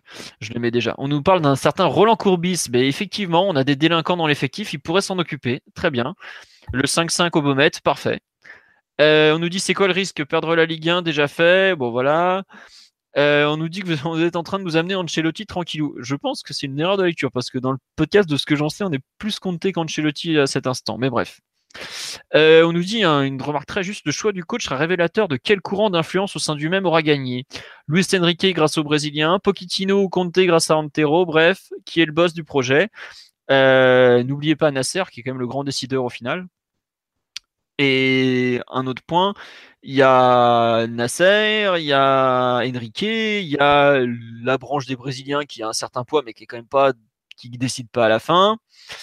Euh, il y a d'autres influences au sein même du club. Je pense notamment à des mecs comme Jean-Claude Blanc, Jean-Martial Rip, qui sont des, personnes qui comptent au sein du club, malgré un poste peut-être un peu moins important dans la hiérarchie théorique. Donc il y a beaucoup, beaucoup de courants différents. Euh, voilà, on nous dit compter puis ça sera dur, puis il y aura de la casse, je pense, pour un cycle de 1 ou 2 ans, ce serait pas mal. Puis on voit qui sont les coachs du moment. Ça, c'est un peu l'évolution, bah, c'est un peu moi ce que j'espère, par exemple. Euh, bon, c'était quelques-unes des réactions euh, concernant le dossier Conté. sur Ancelotti, qui veut se lancer sur ce que cet éventuel retour de Carlo, les bons apporterait? Mathieu, Max, Omar. Compliqué, compliqué. Vas-y, Max. Compliqué. Non, euh, moi, c'est pas celui qui me convainc le plus, mais presque. Euh, voilà, je suis une branche dissidente du, du podcast. Euh, c'est pas que je, suis, je sois convaincu par un retour d'Ancelotti. Déjà, je ne sais pas s'il accepterait. Euh, je ne sais pas s'il y a eu des, des, d'éventuelles rancœurs euh, qui, euh, qui restent en, au sein du club avec, avec le Nasser, avec certains dirigeants. Donc ça, on, va mettre ça de côté. On va même mettre de côté le fait qu'il soit encore, encore sous contrat. On va considérer la, faisabilité de l'opération comme, comme maximale. Euh, Ancelotti, en fait, il t'apporte un petit peu ce que Conte ne t'apporte pas. Euh, et en même temps, il y a certains défauts qui sont les qualités de Conte. Euh, sans qu'on puisse non plus euh, opposer ces deux entraîneurs. Alors, il a effectivement cette expérience en, Ligue des Champions et c'est, il l'a notamment prouvé lors de son premier passage à Paris, malgré la faiblesse de notre parcours, en, la faiblesse de la, qualité de nos adversaires lors de notre parcours en, Ligue des Champions en 2012-2013. Euh, Ancelotti, c'est effectivement ce... on continue un petit peu dans, euh, dans le côté paternaliste euh, qu'un Conte nous, aurait permis de nous permettrait euh, avec lequel pardon un Conte nous permettrait de, rompre. Euh, Ancelotti, c'est on, a certaines garanties sur la gestion quotidienne, sur le rapport le rapport humain. il y a encore certains cadres qui étaient là avec Ancelotti qui, je pense, ont, gardé un, plutôt un, bon souvenir de, son passage. Euh, on, a, on a des certitudes avec lui, dû à son pré-passage, dû à son expérience en Ligue des Champions, à son, euh, à son, passé, euh, à son passé glorieux. Euh, on a des garanties, mais en même temps, il y a certaines limites qui effectivement font que c'est quand même pas l'entraîneur non plus idéal et on est loin du, de l'homme providentiel parce que ça reste un entraîneur qui est âgé, qui a des soucis de santé, dont on ne connaît pas la, la motivation. Et au-delà de ça, tactiquement, on, on faut avouer qu'on on pouvait s'emmerder au, avec, en Ligue 1 avec le, le PSG d'Ancelotti. Euh, c'est. C'était le PSG qui s'en à lié droit quand même. C'est vrai, oui. Je, je... Et encore une fois, il faut, faut, tempérer, faut tempérer et il faut, euh, faut une mise en, en, contexte qui permet de, de, nuancer la qualité de jeu. Mais c'est vrai que Ancelotti, on est loin en fait de, du profil recherché il y a deux ans par exemple. On est loin de cette hargne, de cet aspect mental qui était mis en avant comme critère numéro un, cette nécessité du, dépassement de soi. C'est pas forcément, c'est loin d'être un entraîneur à poigne, euh, avec tout le respect que j'ai pour lui. Et en ça, effectivement, on est peut-être un peu loin de ce qu'on devrait envisagé comme, euh, candidat. Mais en même temps, pour moi, le passé d'Ancelotti et euh, son premier passage au PSG, qui avait quand même été euh, un succès, euh, alors peut-être relatif, mais en tout cas un succès, c'est la qualité de, la double confrontation face au Barça, me laisse penser que c'est un candidat à prendre au, sérieux. Et si jamais il y a, encore la motivation et, pour, pour entraîner, ouais, c'est derrière, en tout cas, sur le même plan de compter, c'est une, euh, une option tout à fait viable. Ok, bon. Euh, Max, on a écouté donc tous tes arguments pro Ancelotti. Mathieu. Contre aussi. Hein. Oui, oui, pro et contre, t'inquiète pas, mais euh, on me signale que tu es le seul avocat qui prend pas de la coke parce que tu commençais à endormir un des auditeurs du podcast. Euh, plus sérieusement, Omar, euh, quelque chose à rajouter sur le, le possible retour d'Ancelotti en... en vitesse ou pas en vitesse d'ailleurs, c'était des choses à dire? Non, moi je suis, globalement contre. J'ai un peu peur qu'il perpétue la, la, République des joueurs euh, parce que euh, tout Ancelotti qu'il est, malgré ses immenses qualités, c'est d'abord un animal politique et euh, je pense qu'il aurait un peu trop de bienveillance avec cet effectif effectif-là que moi j'estime qu'il faut euh, toiletter. Donc Ancelotti me paraît pas être l'homme pour ça. Ok, Mathieu. Oula, j'ai entendu Mathieu bondir sur son micro. Oui, on t'écoute. Non, non, non, du tout, du tout. Ah, je, non, moi, je suis pas du tout contre Ancelotti perso. Euh, j'ai tout à l'heure en parlant de Conte, j'ai juste exposé son jeu et sa méthode. Hein. J'ai pas dit que c'était absolument ce qu'il fallait euh, pour le PSG. Hein. il n'y a aucun moyen de savoir si ça peut marcher ou non.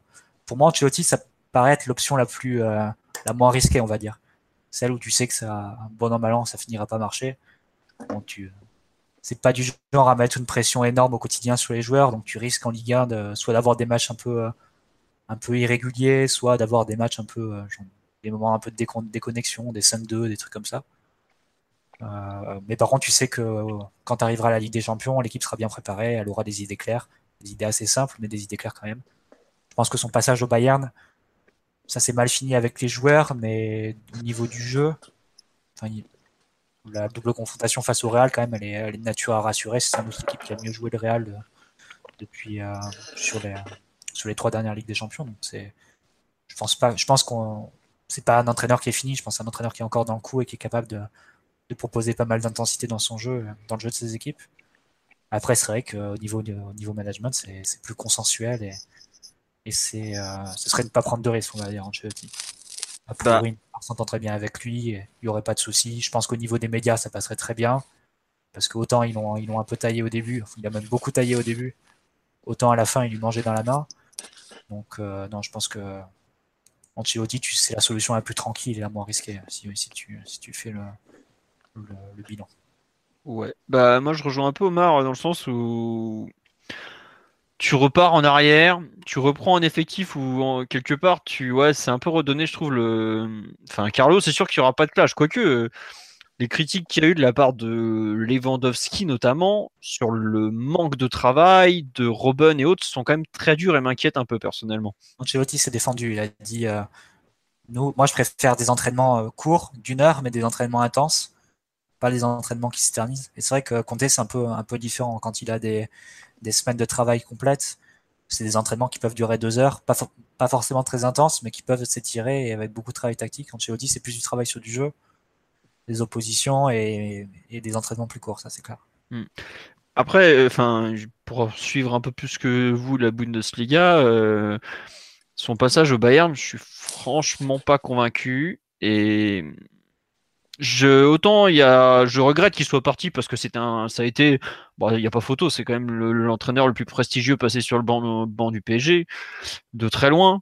Bon, il n'a pas gagné la Coupe d'Europe comme Arthur Georges avec le FC Porto, mais ça reste quand même euh, un, un, un, le meilleur entraîneur passé sur le banc du PSG. Ça a été une grosse perte quand il a préféré rejoindre le Real Madrid. Mais euh, je trouve qu'il y a un côté malsain à faire revenir un mec qui s'est barré et qui surtout va arriver dans un vestiaire où certains le connaissent, il en connaît beaucoup. Il y avait une hiérarchie du vestiaire qui était telle à l'époque où il est parti qui a changé aujourd'hui.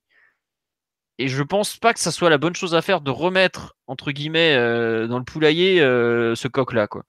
Parce que tu auras forcément des les choses ont changé entre temps.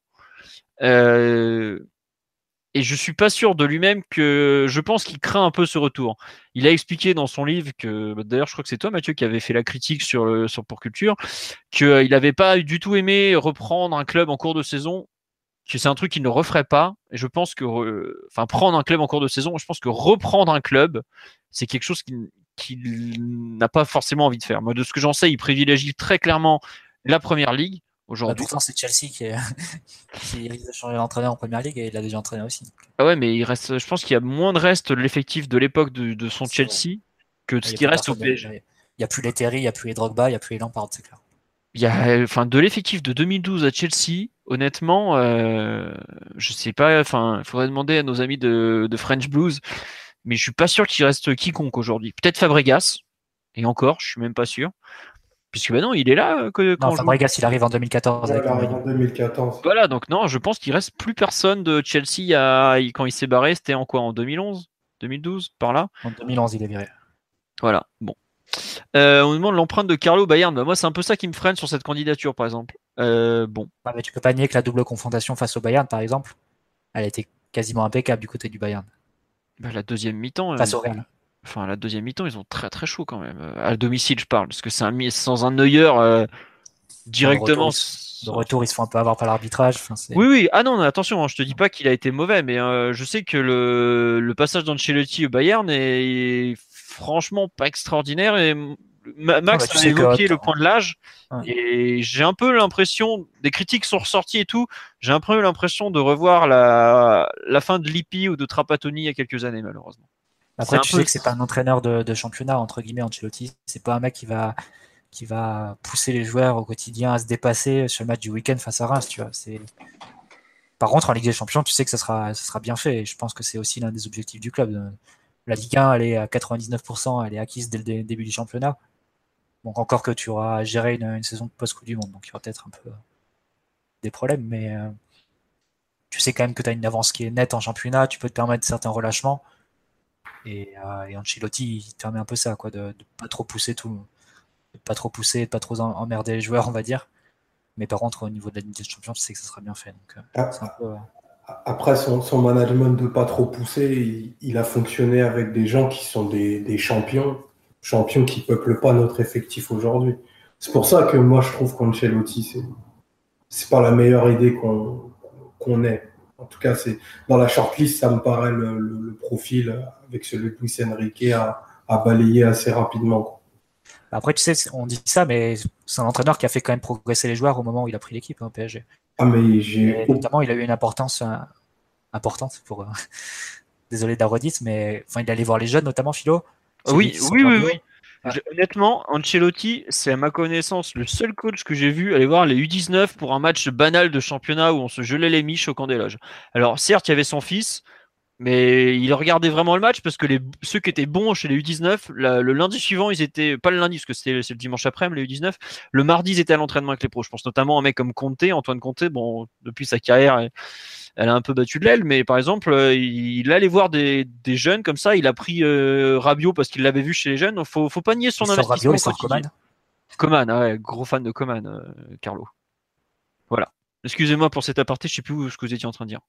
Mais bref, euh, vrai investissement au quotidien, en tout cas, Carlo, faut pas croire. C'était Omar, tu disais que pour toi, c'était pas la bonne solution, mais bon, bref, excuse-moi. non, non, mais. euh, On a fait le tour sur Ancelotti, non? On va passer au troisième candidat, celui qui est vendu comme celui des Brésiliens. Euh, puis on a eu une très bonne transition, on me dit, euh, tiens, concernant Ancelotti, Marquinhos, Alves, par exemple, ça semble très Ancelotti compatible. Mais globalement, tout le monde est Ancelotti compatible. C'est un peu ça, le- à la fois la- ce qui est génial et ce qui est un peu un souci peut-être euh, pour le PSG. Ce que disait Omar, la c'est pas un République des C'est comme le disait Mathieu, trop consensuel. C'est Et en- c'est à la fois une, une euh, source de garantie, mais c'est un manque de prise de risque. Voilà. Troisième candidat, le roi du vélo dans les Asturies, celui qui a quand même gagné une Ligue des Champions avec le Barça avec, en, en s'appuyant beaucoup sur Neymar notamment, à savoir Luis Enrique, qui est le seul de la liste à être complètement libre.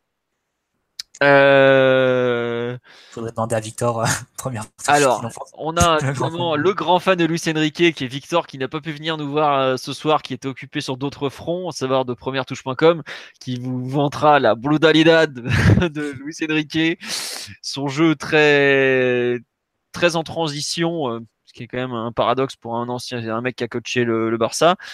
Il y a beaucoup de gens qui sont contre Luis Enrique. Je vois déjà du tout sauf Enrique, c'est non. Enrique, est-ce que c'est pas un Laurent Blanc espagnol? C'est Euh, un compliment quand même. de quoi Laurent Blanc espagnol? Bah, quand même. Non, c'est- c'est Jean-Louis Gasset espagnol qui aurait été un compliment. Tu parles quand même du meilleur entraîneur de l'histoire du club, euh, Philo. Attends. Ah bah j'ai dit que pour moi c'était Ancelotti meilleur entraîneur de l'histoire du club. Donc euh, plus, bon. il n'a pas grand chose à voir avec, euh, avec Laurent Blanc, Luis Enrique. C'est... non, Lucien Enrique. On- en fait, il y a beaucoup de gens qui le vendent comme un Luis- Laurent Blanc espagnol que- comme une imposture. Enfin, il a gagné la Ligue des Champions avec la MSN. Alors je, je vais revenir sur ce point-là parce que je trouve ça vraiment intéressant. Faut quand même ne pas oublier un point clé quand il gagne la Ligue des Champions avec la MSN. Ok, il a trois joueurs extraordinaires qui s'appellent Neymar, Suarez et Messi. Mais il prend quand même le courage, enfin, il arrive à faire comprendre à Messi que pour le bien de son équipe, il faut qu'il retourne côté droit. Le Messi de l'époque, il jouait plein axe, il était déjà le meilleur joueur du monde, et il arrive à lui faire accepter de retourner côté droit.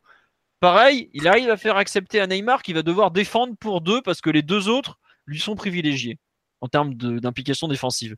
Bah, rien que ça, je trouve que ça montre quand même un certain niveau. Il a apporté au Barça la transition dans le jeu, alors que le Barça était globalement une équipe qui jouait en deux phases, attaque placée ou défense placée, en gros, quoi.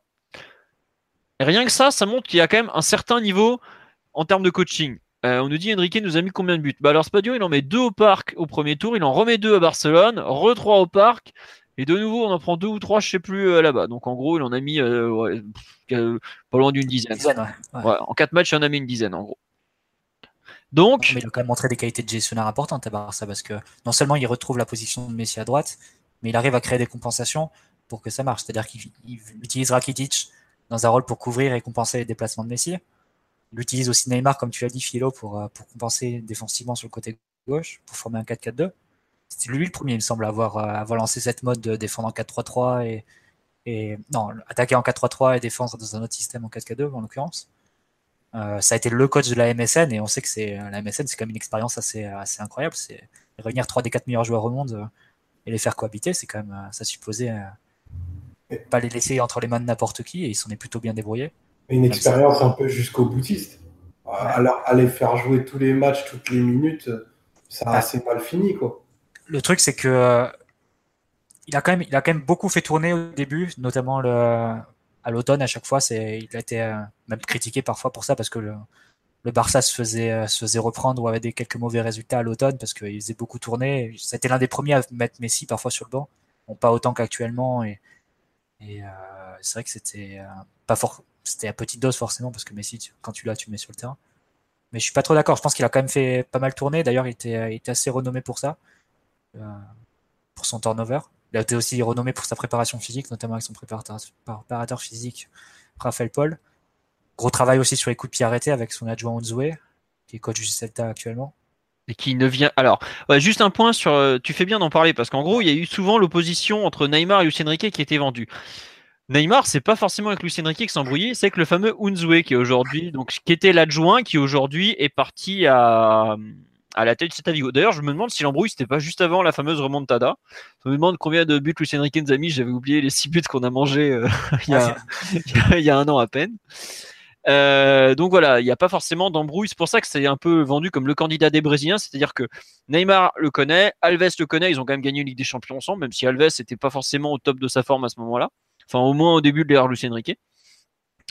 Et c'est aussi pour ça qu'ils représentent une vraie valeur euh, à leurs yeux. Quoi. Parce que contrairement à ce qu'on pense, leur but c'est quand même de gagner. Et aujourd'hui, euh, s'ils sont prêts à s'engager avec ce mec-là, c'est parce qu'ils pensent qu'il peut les faire gagner. Et un mec comme Alves, il est derrière Lucien Riquet. Enfin, faut, faut rester mesuré quand même hein, quand je dis derrière.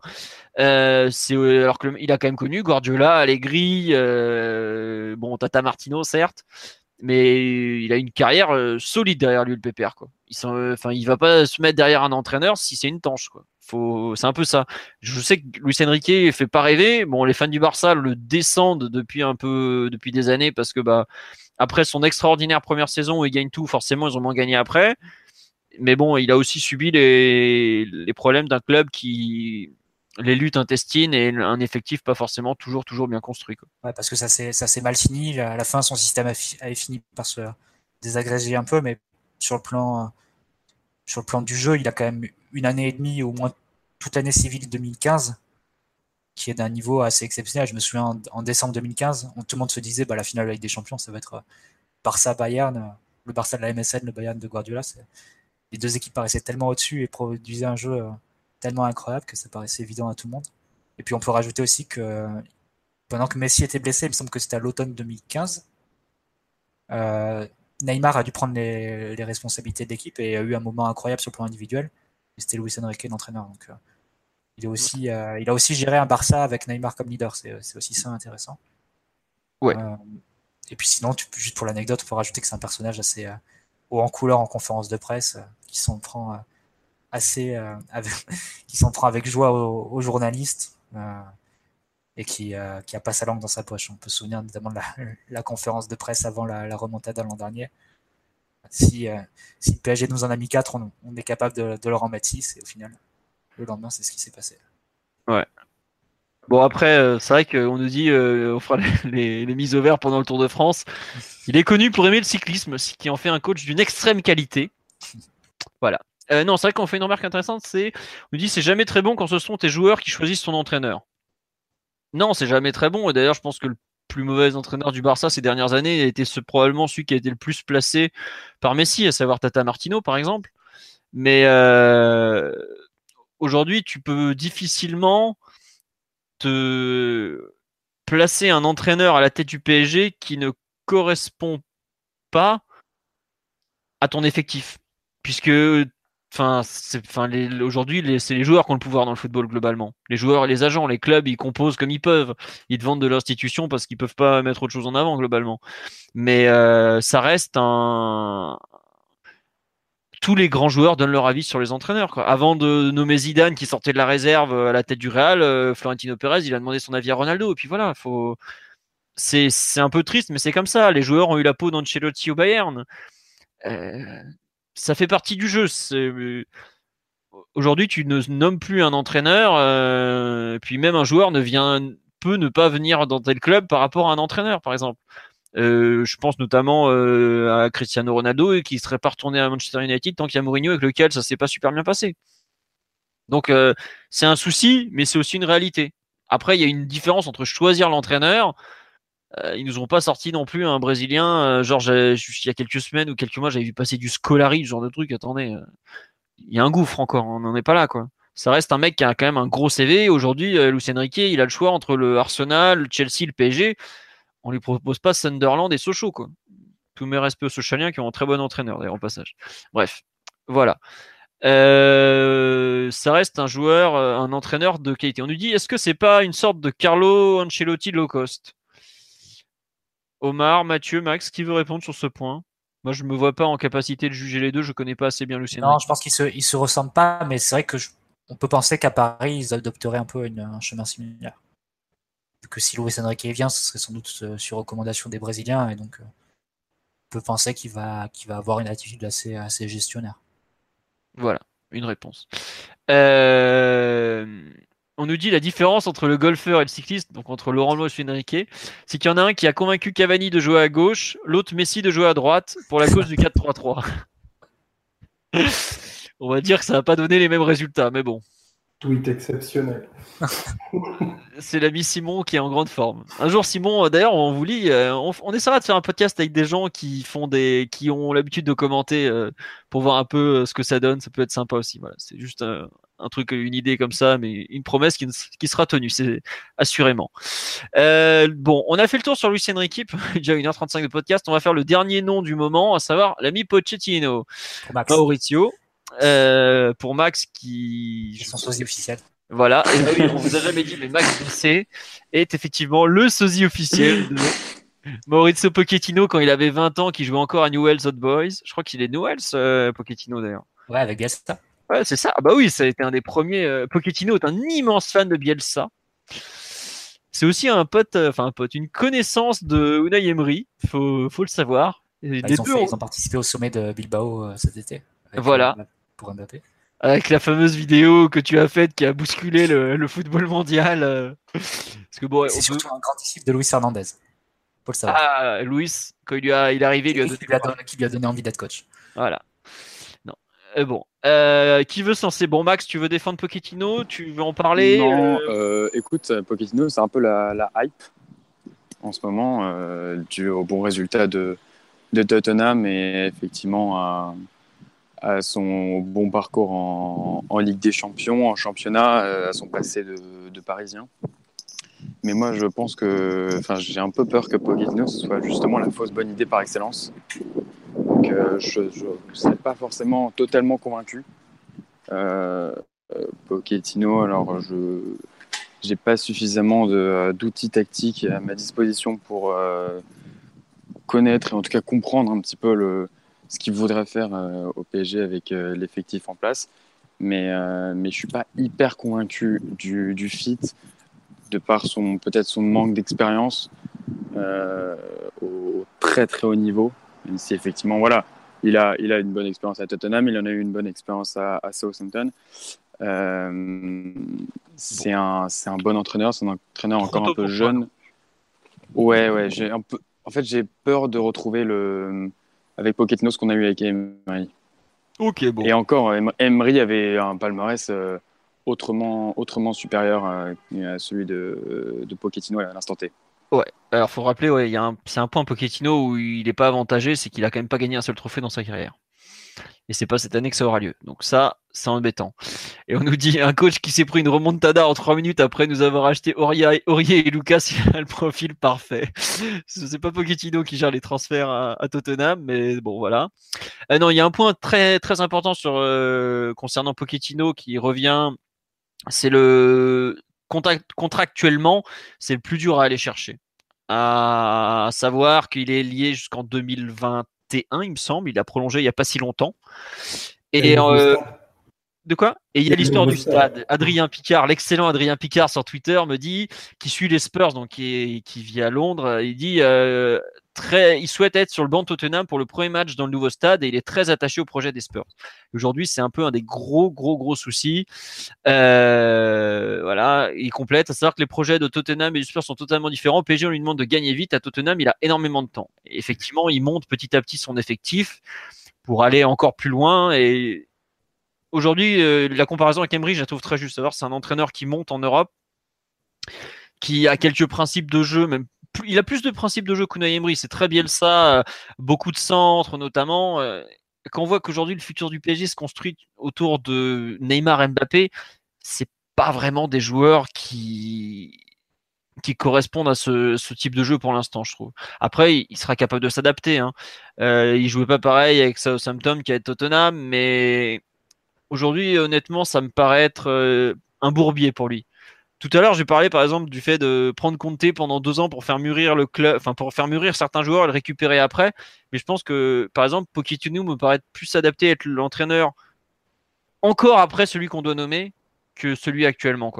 Parce qu'il va avoir un peu les problèmes de, légitimité qu'a eu euh, aujourd'hui il n'est pas encore très expérimenté en Coupe d'Europe ou même comme coach. Hein. Euh, il est coach depuis ouais, 9 ans, je crois. Il a commencé en 2009, il me semble, à l'Espagnol Barcelone. Et aujourd'hui, il a fait Espagnol, Southampton, Tottenham. Comme l'a dit Max, il y a un côté un peu Emery 2.0 qui me. qui est embêtant et surtout j'ai pas envie de voir un ancien du club se, se croûter comme ça alors qu'il parce qu'il arrivé au mauvais moment il a eu une très belle histoire avec le PSG, même si la dernière saison, enfin les derniers mois étaient assez compliqués, que bah, par exemple à Bordeaux, ça s'était assez mal fini.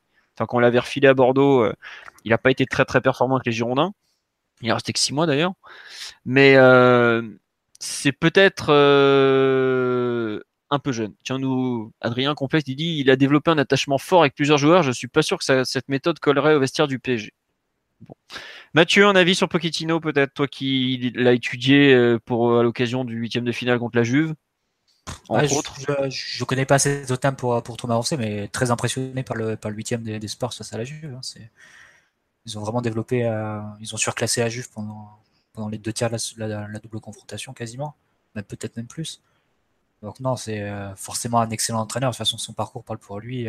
ce qu'il a fait à Southampton, ce qu'il a fait, ce qu'il fait depuis 3-4 ans à Tottenham c'est quand même euh, très impressionnant au niveau du, développement des joueurs en fait. Il prend des joueurs et les fait progresser. Je connais pas très bien ces méthodes, mais il me semble que c'est aussi des méthodes qui sont assez exigeantes euh, au niveau des entraînements, surtout s'il a pris de Bielsa. Donc il euh, faudrait voir aussi s'il est capable de s'il peut transposer ça dans un autre club. Mais c'est marrant que tu dises Philo que toi tu le verrais plus dans, deux ans pour le futur coach.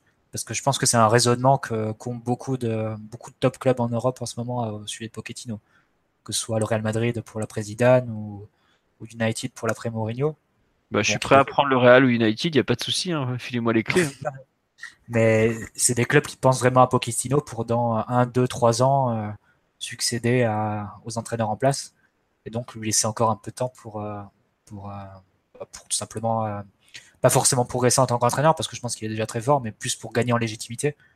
C'est ce qui lui manque sans doute le plus pour, pour se confronter à un vestiaire de top club actuellement. Mais, sinon, sur le plan des qualités d'entraîneur, je pense qu'il a, a, pas grand chose à dire. C'est un super entraîneur. Ouais. En fait, tu vois, je trouve qu'il fait partie de cette catégorie d'entraîneurs euh, qui monte, qui a pas encore l'expérience d'un grand club ou dans lequel tu peux mettre euh, un nom qui revient jamais en France, que celui de Tuchel, par exemple. Euh, tu as un peu dans un profil un peu encore moins, moins connu, tu as Nagelsmann de Offenheim et tout ça. Mais est-ce que c'est le bon club, le, le bon coach pour le PSG vu l'effectif qu'on a, euh, je suis pas sûr honnêtement. Enfin, tu vois, c'est dur à gérer le PSG. Euh, on voit en deux ans, euh, enfin en un an et demi, Emery, euh, ce qu'il a, qu'il a vécu, c'est très compliqué. Tu, tu prends de, des choses, enfin t'encaisses. Hein, honnêtement, c'est vraiment un poste très très très dur. Tu as de la politique, t'as, enfin t'as plein de choses. C'est pas juste, disons que t'as, je pense, que t'as beaucoup beaucoup plus de, comment dire, de gestion humaine où tu dois vraiment gérer des égaux que tu ne l'as par exemple à Tottenham. À Tottenham, il y a une seule, allez, il y a une star et demie avec euh, Kane et vite fait, allez, Dele Ali, voire Eriksen, mais, mais pas plus quoi. C'est des joueurs qu'il a, amené, c'est lui qui les a formés ces joueurs. C'est voilà, c'est, pas la même que de prendre, euh, que d'arriver par exemple de prendre Neymar qui est, qui est une star, euh, Pochettino ou non quoi. Voilà. Puis, les procès en légitimité euh, viendraient trop saper euh, son travail. C'est pour ça que c'est une option compliquée, Pochettino. Quoi qu'il fasse, on lui rappellera qu'il n'a pas gagné, pas assez gagné, et moins que, que la plupart des joueurs forts de l'effectif. C'est pour ça que c'est un peu insoluble. Hmm. C'est franchement compliqué parce que en termes d'idées, c'est ou enfin c'est pas celui qu'on a le plus dans la liste des des quatre mecs enfin, le plus intéressant le plus novateur. C'est le plus novateur très clairement. Mais euh, c'est aussi celui qui a le, moins fait ses preuves quoi. Tu lui par exemple tu vois tu es, vraiment dans le, on en parlait dans le choix de l'entraîneur tu es dans l'entraîneur concept un peu.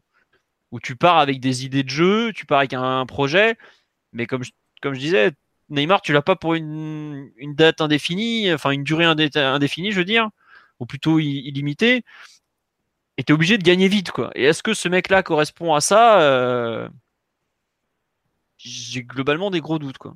Une fois qu'il aura pris un peu de la bouteille, euh, probablement plus. Mais bon.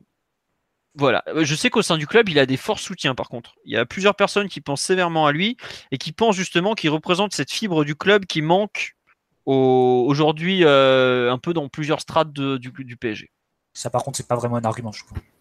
Je suis totalement d'accord avec toi, Mathieu. Le, le PSG qu'il a laissé aux antipodes de celui qu'il retrouverait, l'affiliation, c'est un peu tiré par les cheveux. Ben, enfin, on peut ramener Paul Le aussi, mais.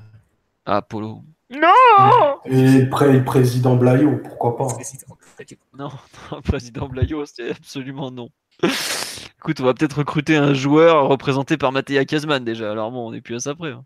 Non, mais il y, a suffisamment d'arguments euh, au niveau du technicien Pochettino euh, pour pas aller chercher les... ces références de joueurs à Paris il y a 15 ans. Enfin, c'est... Je te dis pas. a passé que... deux saisons à Paris. Je trouve que c'est pas vraiment un argument.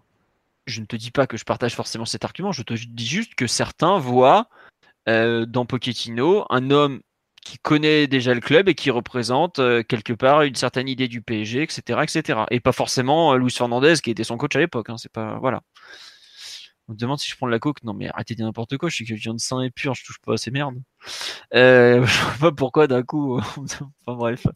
Bon, euh, sur les autres entraîneurs, il y a des noms. on va finir là-dessus le sujet entraîneur. Il y a des noms qui vous plaisent, qui n'ont pas été cités, des noms qui ont été cités, qui à votre goût ont été trop vite oubliés ou pas pour l'instant? Allegri. Ah. Le crack absolu. Non, mais défends-le parce que c'est. Alors... Enfin, je, je, je, je, vois même pas pourquoi je dois le défendre en fait. Allegri, Allegri les gens ne le connaissent pas, Omar. C'est pour ça que je te dis de le défendre parce que les gens ne seront pas. Allegri est vu comme. Euh, enfin, moi j'ai vu cet après un mec qui m'a dit Allegri c'est le Laurent Blanc italien quoi. Donc euh, présente-le parce que les... c'est pas un mec qui est très connu en France, Allegri. Ah, probablement, euh, tout à l'heure Mathieu parlait de la préparation des matchs. Je pense qu'Allegri, c'est le, meilleur dans, ce domaine-là au, niveau européen. C'est quelqu'un qui passe quasiment jamais à côté des rencontres, aussi bien dans la préparation et pendant la rencontre. Il a, un, très fort pouvoir sur les, changements et sur les différents scénarios des matchs. Euh, il, a, il est arrivé à la, Juve, on lui lançait des cailloux, clairement. Euh, il est passé après le monument qui était compté dans des conditions qui étaient extrêmement difficiles. Il a, il a emmené l'équipe à un niveau encore plus supérieur, niveau exigence, niveau intensité. Il est hyper pragmatique. C'est quelqu'un qui est capable de changer de système euh, en cours de saison sans, sans discontinuité de performance des hommes. C'est vraiment le, le, le top coach au monde. Dans les 3-4 meilleurs, indiscutablement. Mathieu, tu veux compléter, toi qui suis la Juve euh, semaine après semaine? Bah, C'est un entraîneur exceptionnel, hein. il n'y a, pas, pas beaucoup de, à développer là-dessus. Euh, très différent de Comté, j'aime pas trop quand on les met dans la même, dans la même phrase, parce qu'au niveau des, des, méthodes ou quoi, ça n'a pas grand-chose à voir. Tout à l'heure, je disais que Comté était très directif, euh, réglementait beaucoup les mouvements offensifs des joueurs. Allegri, il laisse beaucoup plus de liberté. C'est pas un joueur qui, un entraîneur qui va, qui va travailler au millimètre les, schémas offensifs. Il laisse plus de marge de manœuvre aux joueurs et je pense que c'est aussi ce qui a fait son succès euh, après Comté. C'est ce que c'est voilà, il était c'est pas le même marteau que que Comté. Il est, il est un peu plus un peu plus flexible. Non, mais sinon, au niveau de la gestion, c'est un, un, entraîneur absolument exceptionnel. La gestion des recrues, l'intégration des recrues. Tu peux prendre les cas de, Dybala notamment, de d'Alexandro, des joueurs qui n'ont pas beaucoup joué au début. Euh, Bernardeschi aussi cette saison des joueurs, qui n'ont pas beaucoup joué au début, qui étaient sur le banc, on comprenait pas trop, et euh, qui trois mois après se retrouvent avec un niveau euh, bien supérieur à, à celui qui était à leur arrivée, à ceux qu'il avait euh, à leur arrivée. oui, Omar a développé sur sa préparation des matchs, sa lecture des matchs. Rien à ajouter de ce point de vue. Très flexible au niveau des systèmes. bon, au niveau du style de jeu, ça ferait sans doute, ça ferait sans doute hérisser certains poils à, la, à certains supporters. Euh, bon, c'est vrai que son duel avec, euh, avec le Napoli de Sarri, forcément, ça a tendance à un peu à hystériser les, euh, les, positions. Et d'un côté, tu as l'équipe qui produit le beau jeu, le défenseur du beau jeu absolu qui est Sarri, et de l'autre, tu as le cynique absolu qui est Allegri. Allegri qui dans les dans les conférences d'après-match ou dans les interviews d'après-match se dit moi je sais pas comment jouer la Juve, je sais euh, simplement que le but du football c'est de gagner des matchs et, pas de bien jouer. Qu'est-ce que ça veut dire bien jouer? Moi je sais pas. C'est du genre à, faire ce genre de c'est genre d'entraîneur à faire ce genre de déclaration Allegri. Donc forcément ça plairait pas à tout le monde, mais au niveau des, des résultats de la gestion de tout ce que doit être un bon coach, euh, c'est le top Allegri, c'est tout. Très bien. Bon bah écoute, quelle description. Non, on nous demande est-ce que Allegri ne profite pas de l'institution juive, d'où certaines facilités. Tiens, tu veux peut-être répondre sur ce point par contre. Je sais pas parce qu'il a aussi montré son, talent à Cagliari. Il était pour sa saison à Cagliari en Serie A, il était nommé euh, meilleur entraîneur de Serie A à Cagliari. C'est comme ça qu'il a eu un banc comme celui du Milan, ce qui est quand même très rare d'avoir euh, le banc du Milan en sortant d'un petit club comme ça, de faire directement le saut. Pareil au Milan, il s'est quand même très bien, très bien débrouillé alors que c'était la fin de l'ère Berlusconi il a dû gérer des, des, moments pas faciles. Il bat, il bat le Barça avec euh, Kevin Constant dans le, dans le titulaire. Ah ouais, non mais alors là, il a gagné 2-0 contre le Barça. L'équipe qui a battu le Barça 2-0, allez la voir, il n'y a que des clochards globalement. Il a failli, il a failli, il a failli gagner au, au ça, ça, tient un poteau de Mbaye franchement il produisait des masterclass en, Ligue des Champions avec Nesta 45 ans dans l'équipe. c'était, euh, c'était déjà assez impressionnant au Milan. Donc après, ça s'est mal fini. C'est vrai qu'il se fait, il se fait licencier après une défaite à Sassuolo où il se prend un quadruplé de, de Berardi qui avait 17-18 ans. Donc euh, c'est pour ça que quand il est arrivé à la Juve, il s'est pris des, il s'est pris des tomates à la figure, comme l'a dit Omar. Mais il a rapidement mis tout le monde d'accord et, le travail qu'il fait depuis, euh, je pense que on parle d'institution et tout, mais tu peux mettre n'importe quel entraîneur au monde à la place d'Allegri, il fera pas mieux. Hein. C'est, à un moment, l'institution, elle te protège pas de tout. Enfin, c'est pas un mot magique, l'institution. La Juve fait aussi des cagades au niveau du recrutement. Souvent, il n'a pas l'effectif au complet euh, le 31 août. Il a des postes qui sont pas doublés. Et il arrive quand même à bricoler des, des systèmes au bout de 2-3 mois. Et, après, l'équipe est compétitive.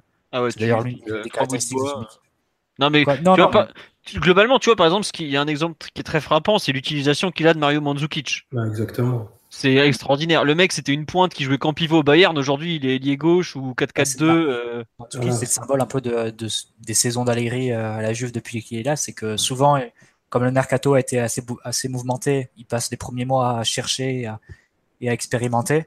Par contre, en décembre-janvier, euh, l'équipe elle a, elle a, sa forme définitive. En l'occurrence, en janvier dernier, c'est comme ça qu'il passe avec Mandzukic et les gauches et Alves et les droits. Et, et, là, elle commence à cartonner et à aller loin en Ligue des Champions. Donc c'est pour le coup, lui, c'est vraiment un entraîneur de Ligue des Champions. Il a que des, que des bons résultats dans cette compétition. Ce serait, ce serait une garantie aussi dans cette compétition. Mais après, je pense pas qu'il quittera la Juve. Euh. Ouais. Bah, justement, c'est ça. On nous demandait est-ce que c'est vraiment envisageable de le faire bouger? Il est sous contrat jusqu'en 2020, Allegri, donc euh, il a encore euh, deux ans à la fin de la saison. Il y avait des rumeurs comme quoi la Juve ne le retiendrait pas. Bon, personnellement, je... la Juve retiendra, retiendra jamais personne. Donc, Voilà.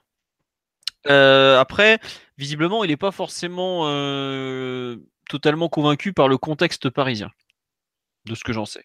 Mais et il fait pas partie des non prioritaires non plus. Au sein du PG, il y a un. C'est marrant, c'est qu'il y a un courant sur les entraîneurs italiens en mode euh, euh, Conte ou Allegri pour certaines personnes. Mais comme l'a dit Mathieu, ça n'a pas grand chose à voir. Ou Ancelotti aussi, qui est un peu italien. Euh, faut comme le Bah, ils, sont trois- ils sont tous les trois excellents, mais c'est pas les mêmes entraîneurs. Quoi. Voilà, mais il n'y a pas grand chose de commun entre les deux. Enfin, globalement, entre Ancelotti et Conte, le seul truc de commun, euh, c'est la nationalité ou presque. hein, quoi. T'as t'as rien entre les. Et une certaine. euh, Bah non, même pas. hein. Enfin, genre, franchement, je. Bref. C'est comme ça. On nous demande si toutes ces pistes ne marchent pas, que reste-t-il? Bah là, on en a déjà cité 6 ou 7 entraîneurs. Il y a de quoi faire quand même. Euh, et puis, et puis s'il y a des mecs, entre guillemets, euh, des bancs, il y a des bancs de très haut niveau, il y en a quand même un nombre assez limité. Euh, je pense par exemple à un mec comme Luis Enrique, il a trois choix. Enfin, il y a trois grands choix qui se dégagent en tout cas à ce- à cette heure. hein. Euh, N'oublions pas qu'on est que le 12 mars. hein. Euh, ce qui se dit le 12 mars n'est pas forcément ce qui se fera le 30 juin.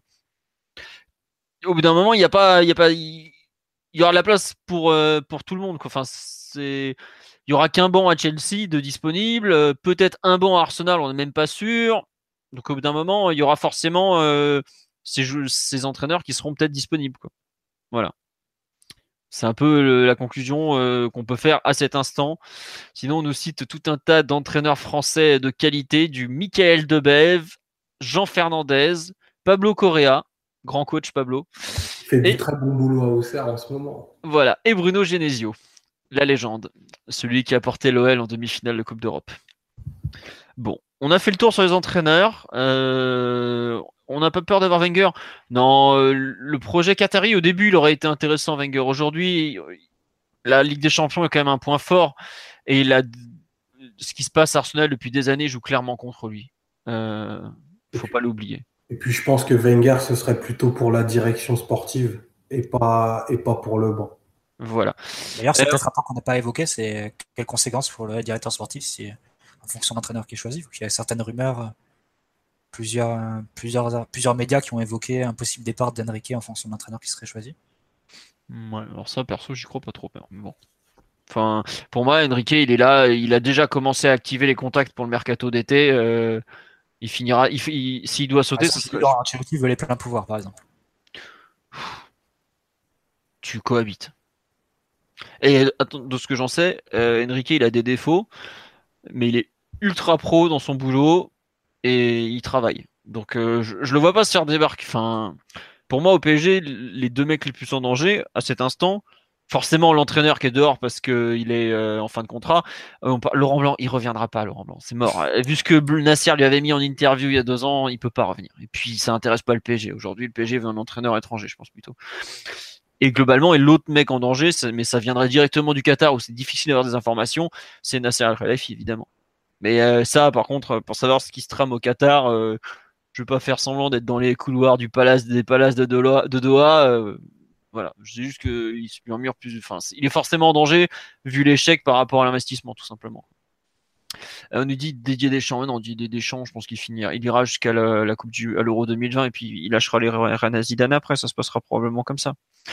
Bon, voilà où on en est sur les entraîneurs, donc euh, on sait pas trop ce- à quoi s'attendre, mais vous avez au moins euh, des arguments pour défendre l'une ou l'autre des candidatures à cet instant. On va passer, attention, gros changement, aux autres résultats du week-end. On va aller vite parce qu'on a 1h55 de podcast. Euh, le PSG en quart de finale de Coupe de France, on jouait contre Tremblay en France. Bon, le match euh, a duré allez, un quart d'heure et puis après il y avait un écart énorme. Paris s'est tranquillement qualifié pour la la demi-finale. Le tirage au sort n'a pas encore été fait de mémoire. Jusqu'à 350 000 euh, téléspectateurs en direct sur l'équipe, sur la chaîne L'équipe hier après-midi. Donc euh, très bien, bon score, c'est bien. On espère que ça donnera envie à d'autres de regarder hand, parce que le PSG hand a quand même globalement une équipe assez folle. Euh, on va passer directement. Allez, on va parler des féminines, puisqu'on parle du triplé de Marie-Antoinette Catoto. Il y avait le derby contre le Paris FC au, je crois que c'était au camp des loges en fin d'après-midi. Bon, bah voilà, le PSG s'est imposé 4-1, le menait même 4-0 à jusqu'au dans les arrêts de jeu où le Paris FC réduit l'écart. Elles sont très bien placées à la seconde place du classement. Elles ont 6 points d'avance sur Montpellier qu'elles reçoivent, je crois, bientôt. Euh, donc, bah, road to Ligue des Champions, quoi. Maintenant, va falloir assurer lors du duel entre les deux équipes. Pour le titre, l'OL est intouchable, comme tous les ans, et voilà. Et on va finir le petit point chez les jeunes en réserve. Donc National 2, on a fait un partout contre Villefranche, qui est une des équipes du haut de la poule, alors que nous on se bat pour le maintien, donc c'est plutôt un bon résultat malgré tout à la maison. Voilà. U19, euh, euh, on a perdu encore à la maison. Je sais plus, je crois que c'était contre le PFC d'ailleurs ce derby où on perd là-bas. Je sais plus. Bref, on a perdu encore. U19, euh, il est temps que la saison se termine. Ils ont globalement beaucoup de mal et ils y sont plus trop. Et U17, match complètement fou avec 10 buts. Vous avez entendu, 10 buts. On a gagné 7-3 à Valenciennes avec une équipe très jeune. Bon bah voilà, c'est bien, c'est que le premier qui est de lance n'a fait que match nul, donc on peut encore revenir au classement. On est à 4 points du leader avec un match en moins. Donc si on gagne, on revient tout proche et les playoffs sont encore largement atteignables, ce qui est une excellente chose. Globalement, c'était l'équipe qui tourne le mieux depuis le début de la saison. Il y a eu un petit coup de mou autour de la Alcas Cup, mais ça, a l'air de repartir un peu. On va voir comment ils vont réussir à finir la saison. Là, il y a les premiers U17 qui ont été surclassés en U19. Euh, je crois que c'était Nyanzu et je sais plus qui c'était le deuxième. Donc voilà, il y a le petit euh, Tijani euh, Chabrol qui est, je sais pas si vous vous rappelez, c'était le gamin qui était dans un reportage de France 2 il y a quelques années sur l'argent autour des, très jeunes enfants, tout ça, qui était un peu, euh, qui avait été très médiatisé à l'époque. Bon bah voilà, il a fait ses débuts avec l'U17, c'était un gamin de la préfo. Et on nous parle de Shadai Bichiabou, qui est le fameux joueur qui a, qui a 12 ans, qui est qui est né en France, qui est pas du tout un présu, qui est immense, qui mesure déjà 1m92, je crois, ou 80, je sais plus, bref. Bah, laissez-le tranquille, tout simplement. Il a 12 ans, euh, il y a déjà la moitié d'Internet, euh, toute l'Espagne qu'il a traité de présu euh, il y a pas si longtemps, alors que c'en est pas un, donc juste laissez-les vivre, les gamins. Ils ont ah, C'est lui la, fameuse photo à côté du, du gamin voilà. Exactement, c'est lui la fameuse photo. Est-ce qu'il, enfin, il a pas choisi de faire, enfin, il, ses parents sont grands, il met une tête euh, et demie à tout le monde, euh, mais il a 12 ans, voilà, c'est tout, c'est comme ça. Euh. il, a des, super pieds apparemment. Et, il a des très bons pieds physiques quoi. Bah voilà, c'est ça. Enfin, je sais que tout le monde. Je me souviens, il y a quelques temps, euh, quand, euh, comment il s'appelle, quand Zagadou se présentait au coup d'envoi, tout le monde se foutait de sa gueule parce qu'il bah pareil, il était une tête de, une tête et demie de plus que tout le monde. Sauf que Zagadou, il a aussi des pieds. Et aujourd'hui, Zagadou, il a 19 ans. Euh, ouais, il a 19 ans, 199. Euh, peut-être même encore 18, je sais plus de quel mois il est. Mais euh, il a beaucoup joué en Bundesliga. Il a fait ses débuts en Ligue des Champions. Donc c'est pas parce qu'un mec est grand qu'il a pas de pieds. Et ça peut aller très vite aussi pour ce genre de profil. Donc euh, voilà, il faut, faut, arrêter de voir des préjus partout euh, et tout ça. On nous dit futur défenseur central du PSG, laissez-le grandir. Honnêtement, euh, ils, ont, ils, ont, le temps. Laissez-les à 12 ans, ils ont le temps, ils ont le temps. Voilà. le nom du présumé préju, bah, c'est celui qu'on vient de citer, Shadai Bichiabou, qui le Parisien a fait un article sur lui il y a quelques jours où voilà justement par exemple j'ai pas voulu le traiter pour qu'il reste un peu dans l'anonymat qui qui correspond plus à un gamin de cet âge-là et qui je suis pas sûr que le mettre en avant euh, enfin pour mettre une pour une mise au point c'était très bien mais voilà qui, puisse avoir sa tranquillité et vivre son adolescence tranquillement quoi tout simplement. Sur ce deux heures d'émission. On est épuisé, mais on espère que vous avez passé un bon moment, que vous en savez plus pour, euh, pour choisir le futur coach du PSG. Vous pouvez envoyer vos, vos suggestions à nasser.pg.fr vu que c'est nous qui allons voter pour choisir. Voilà.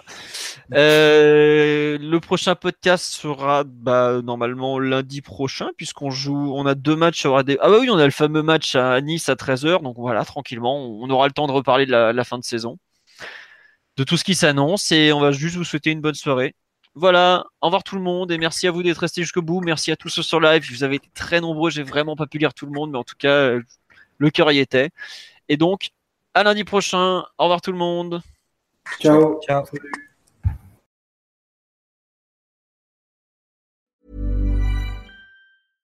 Want flexibility? Take yoga. Want flexibility with your health insurance? Check out United Healthcare Insurance Plans. Underwritten by Golden Rule Insurance Company, they offer flexible, budget friendly medical, dental, and vision coverage that may be right for you. More at uh1.com.